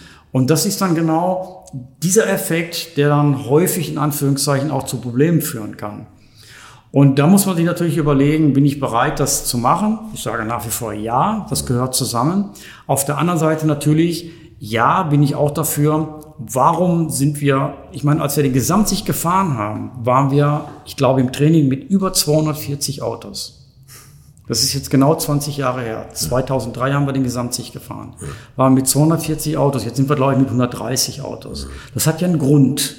Und ähm, die Frage ist, was kann man tun, um natürlich auch die kleineren wieder mit dem Feld zu haben. Aber eins sollte man auch nicht tun, die großen zu verbannen. Weil das ist einfach ja, das 24-Stunden-Rennen. Ja, klar. Und äh, die Hersteller nutzen das als, als wirklich wichtige Bühne für sie. Die Fahrer äh, geben alles. Würde ich auch tun, wenn ich in so einem Auto sitze. Mhm. Und äh, da kommt natürlich dann dieser, dieser Konflikt zustande. Groß gegen klein, klein gegen groß. Wie kann man sich untereinander einigen? Am Ende ist es eine reine Respektfrage untereinander, wie weit jeder bereit ist, am Ende auch mal nachzugeben. Mhm. No? Und 24-Stunden-Rennen. Und ich durfte einige gewinnen. In vielen, vielen Klassen. Ja. Gewinne ich nicht dadurch, dass ich in jedes Loch reinfahre. Mhm. Definitiv nicht. Jetzt sind wir wieder bei dem Thema auch, ja, mal, was will ich denn eigentlich? Ja. Will ich Feuerwerk abbrennen? Möchte ich ins Ziel kommen? Und möchte ich ins Ziel kommen und vielleicht noch Erfolg feiern? Ja. Welches Rennen ist Ihnen da am meisten in Erinnerung geblieben? Klar, 2003, das haben Sie ja schon gesagt, das war der schönste Sieg wahrscheinlich für Sie. Für mich der größte Erfolg in meiner ganzen Laufbahn. Das diesen, diesen Sieg stelle ich über meinen DTM-Titel, wirklich jetzt. Ja. Das war eine, jeder hat gesagt, das geht nicht. Mhm. Das zu schaffen vor so einem Publikum, mhm. ja, vor so einer Fanschaft, ja, kriege ich Gänsehaut. Ja, da kam halt so vieles zusammen, weil sie ja. auch dem Vorstand gezeigt haben, dass es geht und, ja, und den allen, allen, Kritikern. Auch, etwas für, für die Historie des Unternehmens zu tun. Das ist irre. Das ist irre Gibt es einen anderen Sieg, der Ihnen auch noch so in Erinnerung geblieben ist? Ja, ganz viele. Also äh, Oder viele, die ähm, ja in letzter Sekunde, aber auch viele Niederlagen. Ne? Wir haben auch schon in der Vergangenheit, ich bin sehr viel damals ähm, im Team von Lothar Mich gefahren, der ähm, mich immer bei seinen Langstreckenrennen auf seinen damaligen 2-Liter Kadett hat fahren lassen. Das war noch der, ähm, ABC, KDC, mhm. Frontmotor und Heckantrieb und so weiter. Da waren wir auch mal auf Gesamtsicht unterwegs. Nur ist ähm, irgendwann kurz vor Schluss ähm, eine Motorlagerung abgebrochen und ähm, hat den Ölfilter dann geschlagen, weil der Motor weggekippt ist. Also wir waren am Ende Dritter geworden. Ne? Das, dann, das war dann, ja, dritter Podium, mega. Im C-Kadett ja, Gesamtsieg. Ja, das klar. gab mal solche Zeiten. Ja, natürlich. ja, ja, wir sind mit dem Manta äh, zu Spitzzeiten unter den Top 15 gefahren. Na, heute sind wir, keine Ahnung. Auch dabei. ja. ja.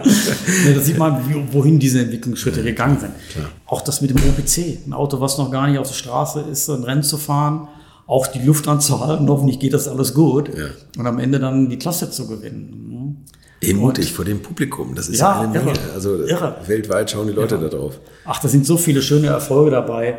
Auch ähm, das spielt keine Rolle, ob es ein großes Auto war oder ein kleines Auto, also ein schnelles Auto, also ein gesamtsichtfähiges Auto oder ein kleines Auto. Oder auch Spar. Ja, was haben wir da für Kämpfe äh, gehabt, um, um Spar zu fahren? Mhm. Ähm, weil Spar ganz einfach anders ist als Nürburgring. Und ich meine, wenn man überlegt, ähm, 24-Stunden-Rennen war früher im Oktober. Ja. Kann sich jeder ausmalen, wie da die Eifel aussieht. Ich werde ein Rennen nie vergessen, auch die Geschichte erzähle ich gerne. Nebel war ja normal im Oktober und irgendwann war der Nebel dann so dicht, dass die Rennleitung dann über Lautsprecher dann durchgesagt hat, dass wir bitte mit Schrittgeschwindigkeit über Start und Ziel fahren sollen, weil sie sehen die Startnummer nicht. Hm? Das heißt, die Startnummer war nicht mehr sichtbar. So, naja, Schrittgeschwindigkeit war ja schon fast zu schnell, aber ich weiß noch genau, da sind wir noch, da gab es den Grand Prix noch nicht. Und ich weiß noch genau, ich war alleine und hinter mir waren x Autos und ich hatte wirklich die Tür auf und habe mich an der weißen Linie orientiert. Das ist kein Witz. Hm? Ich habe nichts mehr gesehen. Also dadurch, dass auch andere hinten ihr Licht nie ausgemacht haben, war schon mal Sicht gleich ganz null. Aber der Nebel war so dicht, du hast nichts gesehen. Dann die Tür aufgemacht und habe ich an der weißen Linie und bin dann gefahren und gefahren, gefahren. Und schlagartig auf einmal sehe ich ein Riesentor vor mir. Mache eine Vollbremsung, alle anderen zum Glück äh, links und rechts an mir vorbei. Da standen wir dann vor dem Tor der damaligen Südschleife. ja, weil immer an der Linie entlang und die Linie ging dann links runter. ne? Und der Rechtsbogen war ja vorher ne? in der, in der 180 Grad Kehre auf die Gegend. Ja, standen wir dann vor dem Tor. Und alle hinter mir mit vor dem Tor. Naja, das sind ja so Geschichten, ich glaube, sowieso kein Mensch, aber nee, die sind, nee. die sind wahr gewesen. Ja. Und das war, da gab es keinen Rennabbruch zu der Zeit. Aber da war auch der Speed noch nicht so hoch. Hm? Da waren wir froh, dass wir dann irgendwann wieder so ein bisschen äh, Sichtverhältnisse hatten, bei denen wir weiterfahren konnten. Und das sind so Momente, wo du sagst, boah, irre. Das wird es heute sicherlich nicht mehr geben, aus Vernunftgründen logischerweise. Aber gefahren sind wir und das sind also Erinnerungen, die gehen nicht mehr aus dem Kopf. Ne? Und da kann man also wirklich äh, irgendwann mal äh, stundenlang irgendwelche Geschichten erzählen, die nicht erfunden sind, sondern tatsächlich Realität gewesen sind. Ja, also gerade mit dem Oktober, also eigentlich verrückt. Ne? Und ja, ich meine, wir haben auch schon im Sommer 24 Stunden in Hagel erlebt, dass die Autos dann nicht mehr hochgekommen ja. sind. Ne? Ich weiß, Brötchen oder was. das war interessant. Das war das erste Rennen, wo ich mit meinen Kindern gefahren bin, auf unserem eigenen aufgebauten Auto. Und ähm, ich bin in Manta auch noch gefahren. Und das war so, dass meine Tochter den Start auf unserem Auto gefahren ist und ich bin den Start in Manta gefahren. Und der Himmel war kohlrabenschwarz. Eigentlich, wenn du Nürburgring kennt, weiß, das geht nicht lange gut. Ja. Papa, was machen wir für Reifen? Also wir machen Intermediate bei dir drauf. Und dann ging sie dann zu mir zum Mann, warum hast du Slicks drauf? Hm? wir haben keine Intermediate für den Manta. Du fährst wirklich Intermediate. Okay. Gestartet, erste Runde, nix. Zweite Runde, nix, pulvertrocken. Dritte Runde, oh, was hast du denn da für eine Entscheidung gestellt? Das ist ein arme Mädchen, ne? fährt die ersten Start überhaupt in ihrem Leben, fährt auf äh, in der Mitte rum und es regnet nicht und schön falsch entschieden. Und dann schlagartig kriege ich einen Funkspruch, Volker, komm sofort rein, Volker, komm sofort rein, die Mannschaft, Manta-Mannschaft. Warum? Du musst Regenreifen haben, du musst Regenreifen haben. Wieso? Es ist wohl trocken. Ja, komm rein. Okay, komm rein. Da war ich gerade am, am Schwedenkreuz durch, beziehungsweise kurz vor Schwedenkreuz und komme über die Kuppe und da war dann dieser Massivregen. Ja. Und wirklich schwimme mit den Slicks noch die Fuchsröhre runter, alles noch gut gegangen, komm um hoch, wieder trocken. Kam in die Box, wirklich fahr in die Box rein und in der Box war ein Bildschirm, guck auf den Bildschirm, was ist denn das? Hat ein Auto gebrannt? Ist das Löschschaum? Nee, das war der Hagel. Und du sahst dann nur noch jede Sekunde, Jedes wie ein Auto angetrudelt kam. und äh, dann wirklich von der Strecke getrudelt ist, weil das alles weiß war. Mhm. Also wirklich Hagel. Und da war ich froh, dass meine Tochter dann wirklich ihr Medien drauf hatte und ihr das Auto zurückgebracht hat. Aber das sind so Dinge, die sind typisch Nürburgring. Ja. Wir haben ähm, in dem Jahr, wo, oder in den Jahren, wo es noch keine Code 60 Phasen gab, wo noch richtig Safety Car Runden gegeben hat.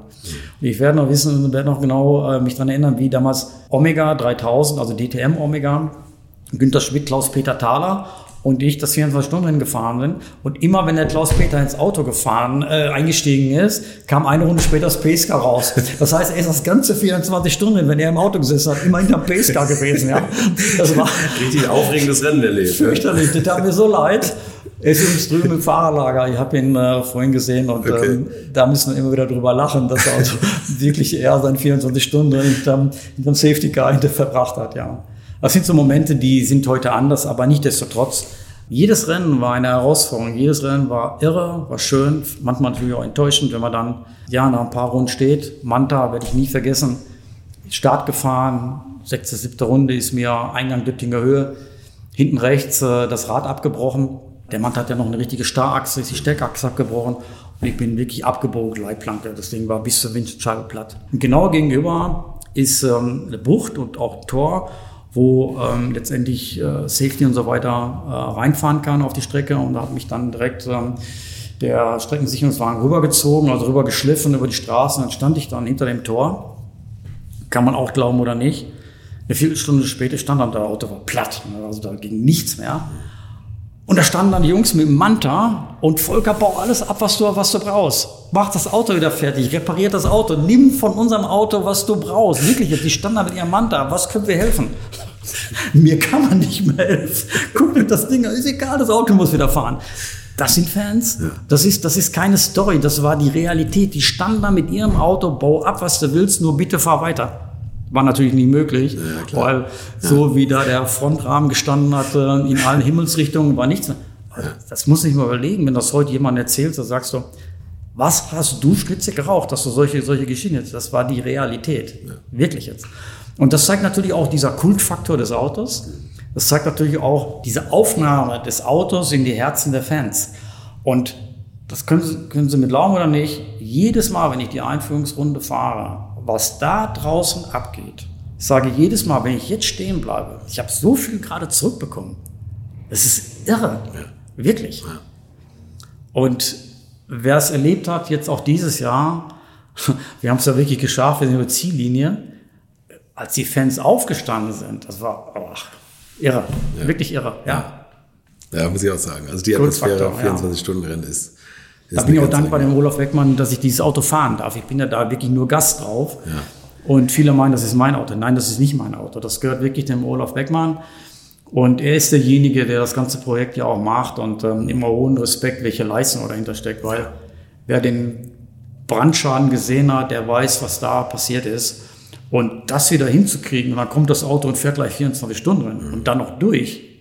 Und dann das muss man das auch schaffen. Das ist ja nicht nur persönlicher Einsatz, sondern auch finanzieller Einsatz. Ja, natürlich. Bei dem Wagen inzwischen muss man natürlich. auch sagen, das ist ja immer wieder modifiziert worden. Dann hat er, mhm. glaube ich, eine Mercedes-Bremse und vom Porsche dies und eine Kohlefaserhaube und so. Also das ist ja ein irres Auto. Aber es ist immer noch Manta. Also die es ist nur Manta, Manta mit der Starachse. Das ist ja das Ja, natürlich. Ne? Ja. Das, glaub, also das glaubt man nicht. Das sie ist ja wieder Pole Position ja. gefahren, in der Pole Position. Wir haben ja zwei Werks-Toyota in, in der Klasse. Und da kam der Verantwortliche von, und hat, hat wirklich gebeten, darf ich mal drunter schauen. Ja. ja. Und als er die Starachse gesehen hat, dass er nicht ohnmächtig geworden ist, ja, ja. das war wirklich alles. Ja, und es geht am Ende. Damit will ich nicht sagen, dass die alte Technik besser war, aber sie funktioniert auch. Mhm. Herr Stritzek, Sie sind irgendwie wirklich Opel und, und Opel ist Stritzek, finde ich. Gab es mal Abwerbeversuche von anderen Teams oder Marken, denen Sie widerstehen mussten? Gab es, ja. Mhm. Okay. Gab es.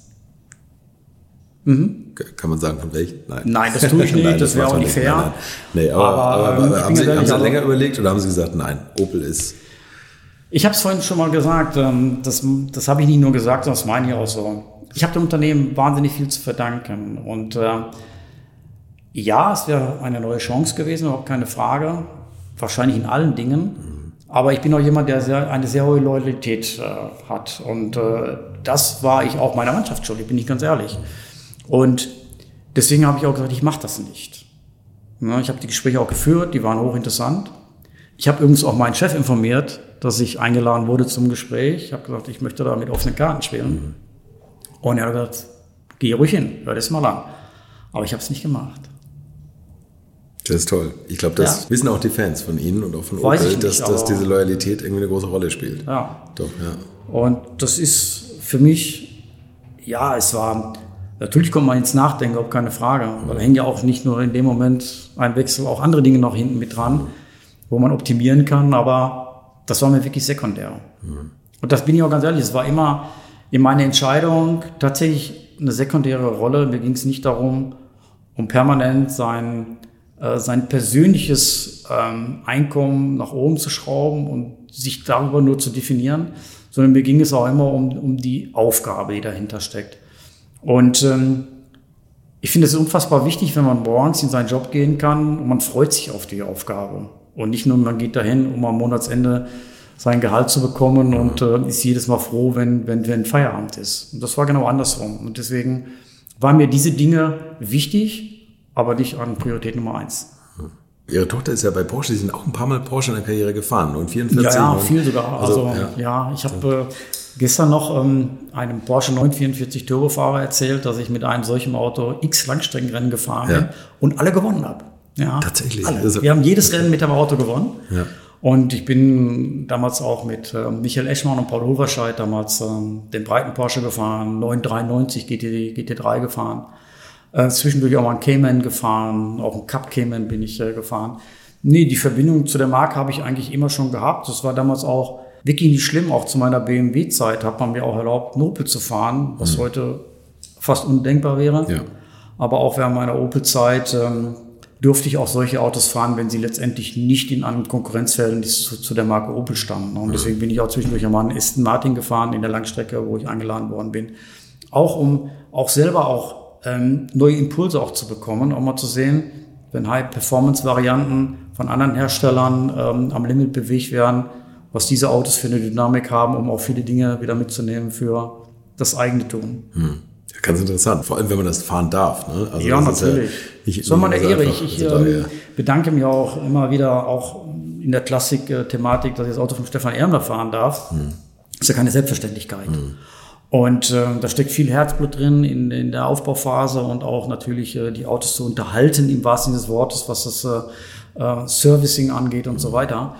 Und auch, auch der Manta, ich meine, was da für eine Arbeit hintersteckt. Und wenn man dann das Auto fahren darf, das hat schon was. Ja, ja das glaube ich. Aber ich glaube, bei Ihnen ist es auch in sicheren und guten Händen. Und Sie wissen ja nein, vor allem, wissen Sie das zu schätzen. Nein, nein, nein, nein, überhaupt nicht. Ich habe ähm, die Fans wissen das ja, das Auto, mit dem ich jetzt eigentlich am ähm, Wochenende hätte fahren sollen, ist ja schwer verunfallt am Nobusring. Und ähm, das sind Themen, wo ich immer wieder sage, das kann passieren. Klar. Und das kann mir genauso passieren ja. wie, wie, wie jemand anderem. Und ich würde nie sagen, äh, dass das, das Gegenteil. Ja, ja gut. Ich sage aber jedem, ob ich es bin, ob es ein Reifenplatzer ist, ob es ein, ein Konkurrent war, der mich angeschaut hat. Was macht den Unterschied? Ja. Wenn die Kiste in der Leitplanke steckt und ist platt, dann spielt es keine Rolle mehr, ob ich zu dämlich war oder ob ich äh, einen Reifenschaden hatte, auf Öl ausgerutscht bin oder mich jemand abgeschossen hat. Ja. Der ist ja kaputt. Ne? Ihre Tochter, die ist bei Porsche, ne? Genau. Genau, was macht die dann? Die, die Lena ist mit Porsche im Motorsport auch, ist im Vertrieb der ähm, ja, GT3-Fahrzeuge zuständig. Also, und äh, ist da wirklich mittlerweile richtig zu Hause und richtig angekommen. Und äh, ja, Lena ist ähm, ähnlich verstrahlt wie ihr Alter. Und der Junior ist beim Deutschen Motorsportbund. Eben, genau. Ähm, die ganze ja, Familie trägt das eigentlich angekommen, weiter. Ne? Genau. Ja. Und von der Seite her äh, ja wirklich sehr gut aufgehoben auch. Ja, und Sie fahren ja auch zusammen. Das ist ja das Tolle. Ja, ja, also Sie machen ja ein Familiending daraus. Nein, also ganz ernst. Ähm, wir haben jetzt über viel geredet und auch über viele Erfolge geredet und auch viel über äh, Dinge, die, die ich machen und, und, und erreichen durfte. Es gibt Steigerungen, die gibt's wirklich. Und ähm, ich habe gesagt, dass der 24-Stunden-Sieg sicherlich für mich mein persönlich größter Erfolg in meiner Laufbahn war, was also jetzt das Leveling ein, eines Sieges angeht oder Siege. Eine Steigerung gibt's immer noch. Als ich dann wirklich erst einmal mit meinen Kindern gefahren bin und wir haben den ersten Sieg gemeinsam eingefahren, man steht gemeinsam auf dem Podium, das hat was. Das glaube ich. Ja. Weißt, dass man das vorher weitergegeben ja, hat. Gab's eigentlich... Gab es eigentlich in Ihrer Karriere mal so einen Unfall, der Sie zum Umdenken zumindest so ein bisschen bewogen hat? Es gab viele Unfälle, auch, auch äh, Unfälle, die, die nicht besonders schön waren. Einer, der mich damals ähm, eine Zeit lang wirklich bewegt war, viele wissen das nicht, aber viele reden drüber damals, der schwere Unfall in der DTM mit Klaus Ludwig und äh, Armin Hane. Das war damals eine Geschichte, die, die war ähm, wirklich nicht lustig, weil wir hatten vorher Rennabbruch. Wir sind ja zu der Zeit immer zwei Läufe gefahren. Wir hatten Rennabbruch, weil eine riesen Ölspur in dem heutigen Schuhmacher S, ähm, damals von Danny Snobeck gelegt worden ist, Mercedes, der Motorschaden hatte.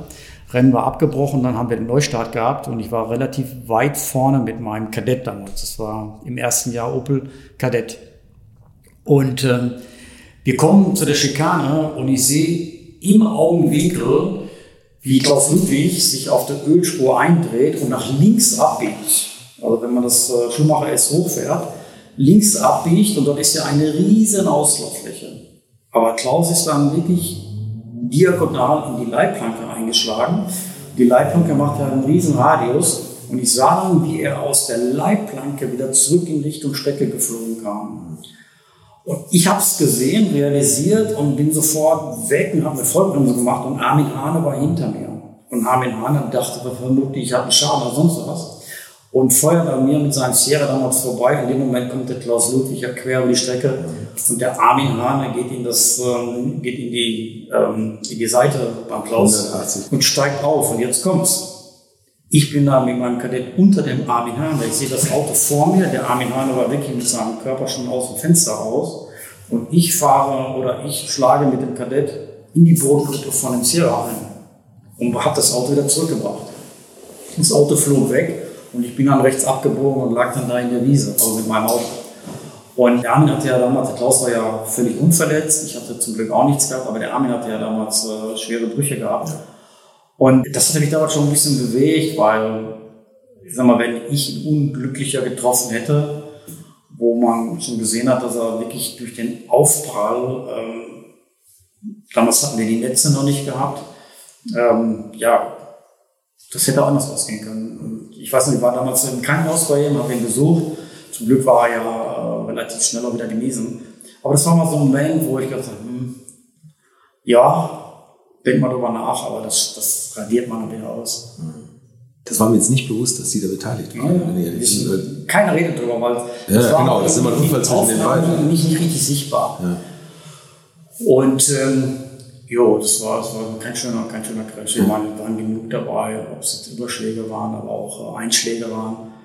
Und ähm, ja, zeigt natürlich immer ähm, auch die andere Seite des Motorsports und das sollte man auch nicht schön reden. Also ich bin da immer sehr, sehr realistisch unterwegs. Ich meine, wenn dieser Impact, der Klaus wäre auf der anderen Seite zurückgekommen, brauchen wir auch nicht weiter zu diskutieren, was da passiert wäre. Und gerade diese Side-Impacts sind in meinen Augen eigentlich die, ähm, die größten Schwierigkeiten, die wir haben können als, als äh, Fahrerin und Fahrer. Äh, wenn sich ein Auto dreht, ich meine, wir haben es ja in Schwaben gesehen, wo ja leider auch mit tödlichen Ausgängen das Ganze dann äh, gegangen ist, Formelauto, aber trotzdem Side Impact. Ne? Sind die, die Crash, die kritisch nach wie vor. Sie sagen gerade Fahrerinnen und Fahrer. Das ist auch eine Frage, die mir äh, früher noch eingefallen ist, als Sie gesagt haben, die, wenn die Jungs dann reinkommen, damals hatten wir nur Jungs, haben Sie mal Frauen im Motorsport? Warum gibt es da so wenig? Ist das immer noch ein Männersport oder? Will ich nicht sagen. Ich denke mal, dass also mein mit Ellen Law war ja eine harte Konkurrentin. Also Absolut. Die, also die, ich glaube immer geliebt als, als, als Kollegin. Ja, die war ja granatenschnell. Was heißt war? Wahrscheinlich ist immer noch granatenschnell. Und ähm, nee, überhaupt nicht. Ganz im Gegenteil. Ähm, ja, auch die äh, Mädchen, die heute im Motorsport unterwegs sind. Ich bewundere hier die drei Ladies, die ähm, in der WEC mit dem Dance Porsche unterwegs sind, was wie die Männer äh, lang machen, das finde ich so faszinierend.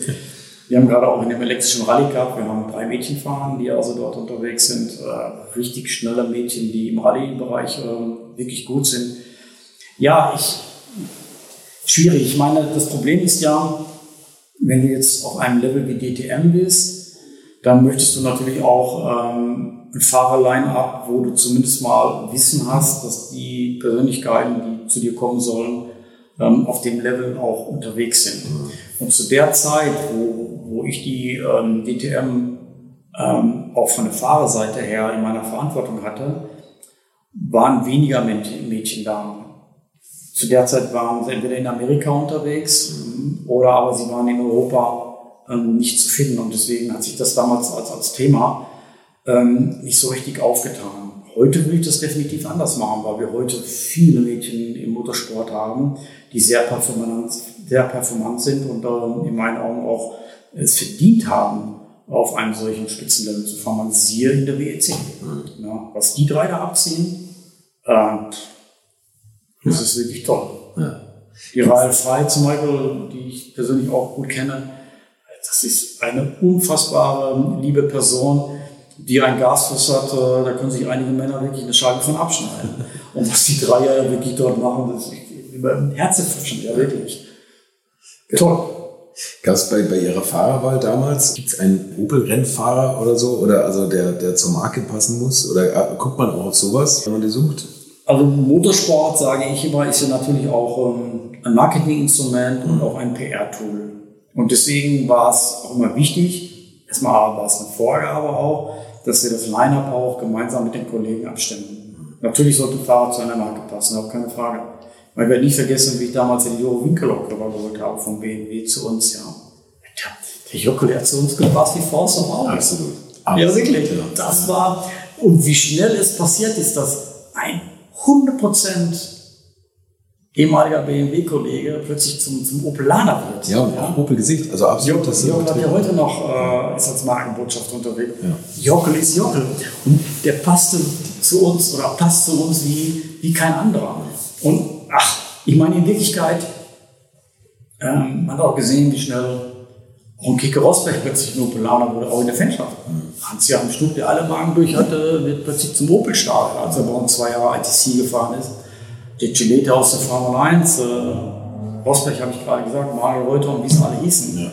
Oder auch so Typen, mein Uwe Alzen ist ja auch ein, ein äh, wirklich erfolgreicher Opelaner gewesen. Das waren so Charaktere, die zu uns gepasst haben, die ähm, ja richtig Gas geben können, die Marke auch äh, am Ende verkörpert haben. War natürlich auch wichtig. Ne? Ein Lewis Hamilton sehe ich nicht so unbedingt bei Opel. Oder? Heute vielleicht ja, vor fünf Jahren nicht. Aber da, als, als Charakterperson passt er zur, zur Marke definitiv nicht. Ja. Nee, hätte ich jetzt auch gesagt. Also das, ich, ich glaube nicht, dass man irgendwann, auch wenn er jetzt fahren würde, wenn ihm das Geld zahlen würde oder irgendwas, dass er irgendwann sagt, ja, Louis Hamilton ist Opelaner. Wie, wie er Buch steht. Also, Schwierig. Nee, Schwierig. Gar nicht, ja. Max Verstappen eher ja. Ne? Absolut. Ja? ja. Interessant. Ja. Ne? Aber ich finde, man hat irgendwie bei Opel-Rennfahrern auch so ein Bild vor Augen und das ist auch toll, wenn man, wenn man das hinbekommt und das, die, die, so diese Marke irgendwie weitertragen. Ja, mir war es immer wichtig, dass wir, dass wir eine Marke sind zum Anfassen. Genau. Ja, wir haben auch die Fans an, an, uns rangelassen. Ja. Andere haben ihre Boxen abgesperrt. Wollte ich nicht. Also klar, wir brauchen auch unsere Ruhe, keine Frage. Aber mir war es auch wichtig, dass also die Fans an uns ran dürfen. Mhm. Ja, anfassbar sein, auch, auch, auch ansprechbar sein und sie nicht wegdrehen und, und äh, pumpige Antworten geben. Ähm, war mir immer wichtig, muss ich aber ganz ehrlich sagen, haben wir auch hoffentlich geschafft. Ich meine, immer schwer selber einzuschätzen. Aber zumindest mal, ähm, das darf ich für mich in Anspruch nehmen, habe ich immer viel Mühe gegeben, auch den Fans wirklich Rede und Antwort zu stehen, wenn es wirklich möglich war. Und mir auch Zeit für sie zu nehmen. Immer. Immer. Ich werde nie vergessen, letzte DTM-Runde auf der Nordschleife, damals Omega, das war 93, bin ich Omega gefahren und hatte einen Reifenschaden in der Einführungsrunde. Musste in die Box, bin im Feld hinterher gestartet und ich meine, ich bin am Ende siebter oder neunter geworden, ich weiß es nicht mehr. Das war das letzte DTM-Rennen, richtige DTM-Rennen auf der Nordschleife. Und danach haben wir mit allen Fahrern eine Ehrenrunde gedreht in Cabrios. Und dann haben wir unterwegs dann an neuralgischen Stellen angehalten und haben dann Autogramme gegeben. Meine Runde glaube oder nicht glaube, hat viereinhalb Stunden gedauert. viereinhalb Stunden.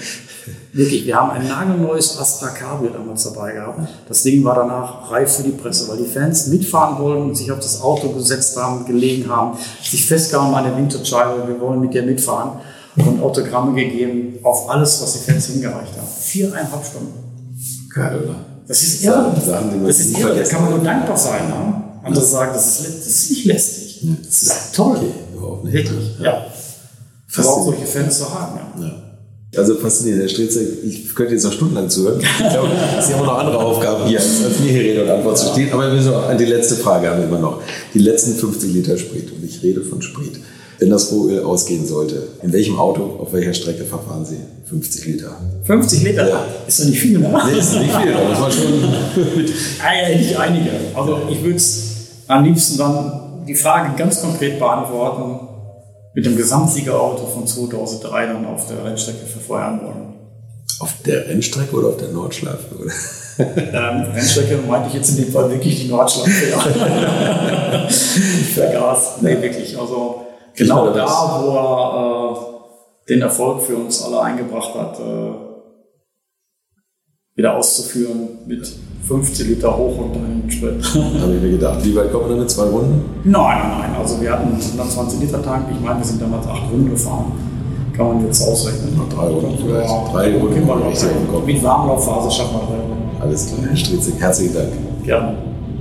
So, das war er jetzt, der von uns lang ersehnte Podcast mit Volker Striezek.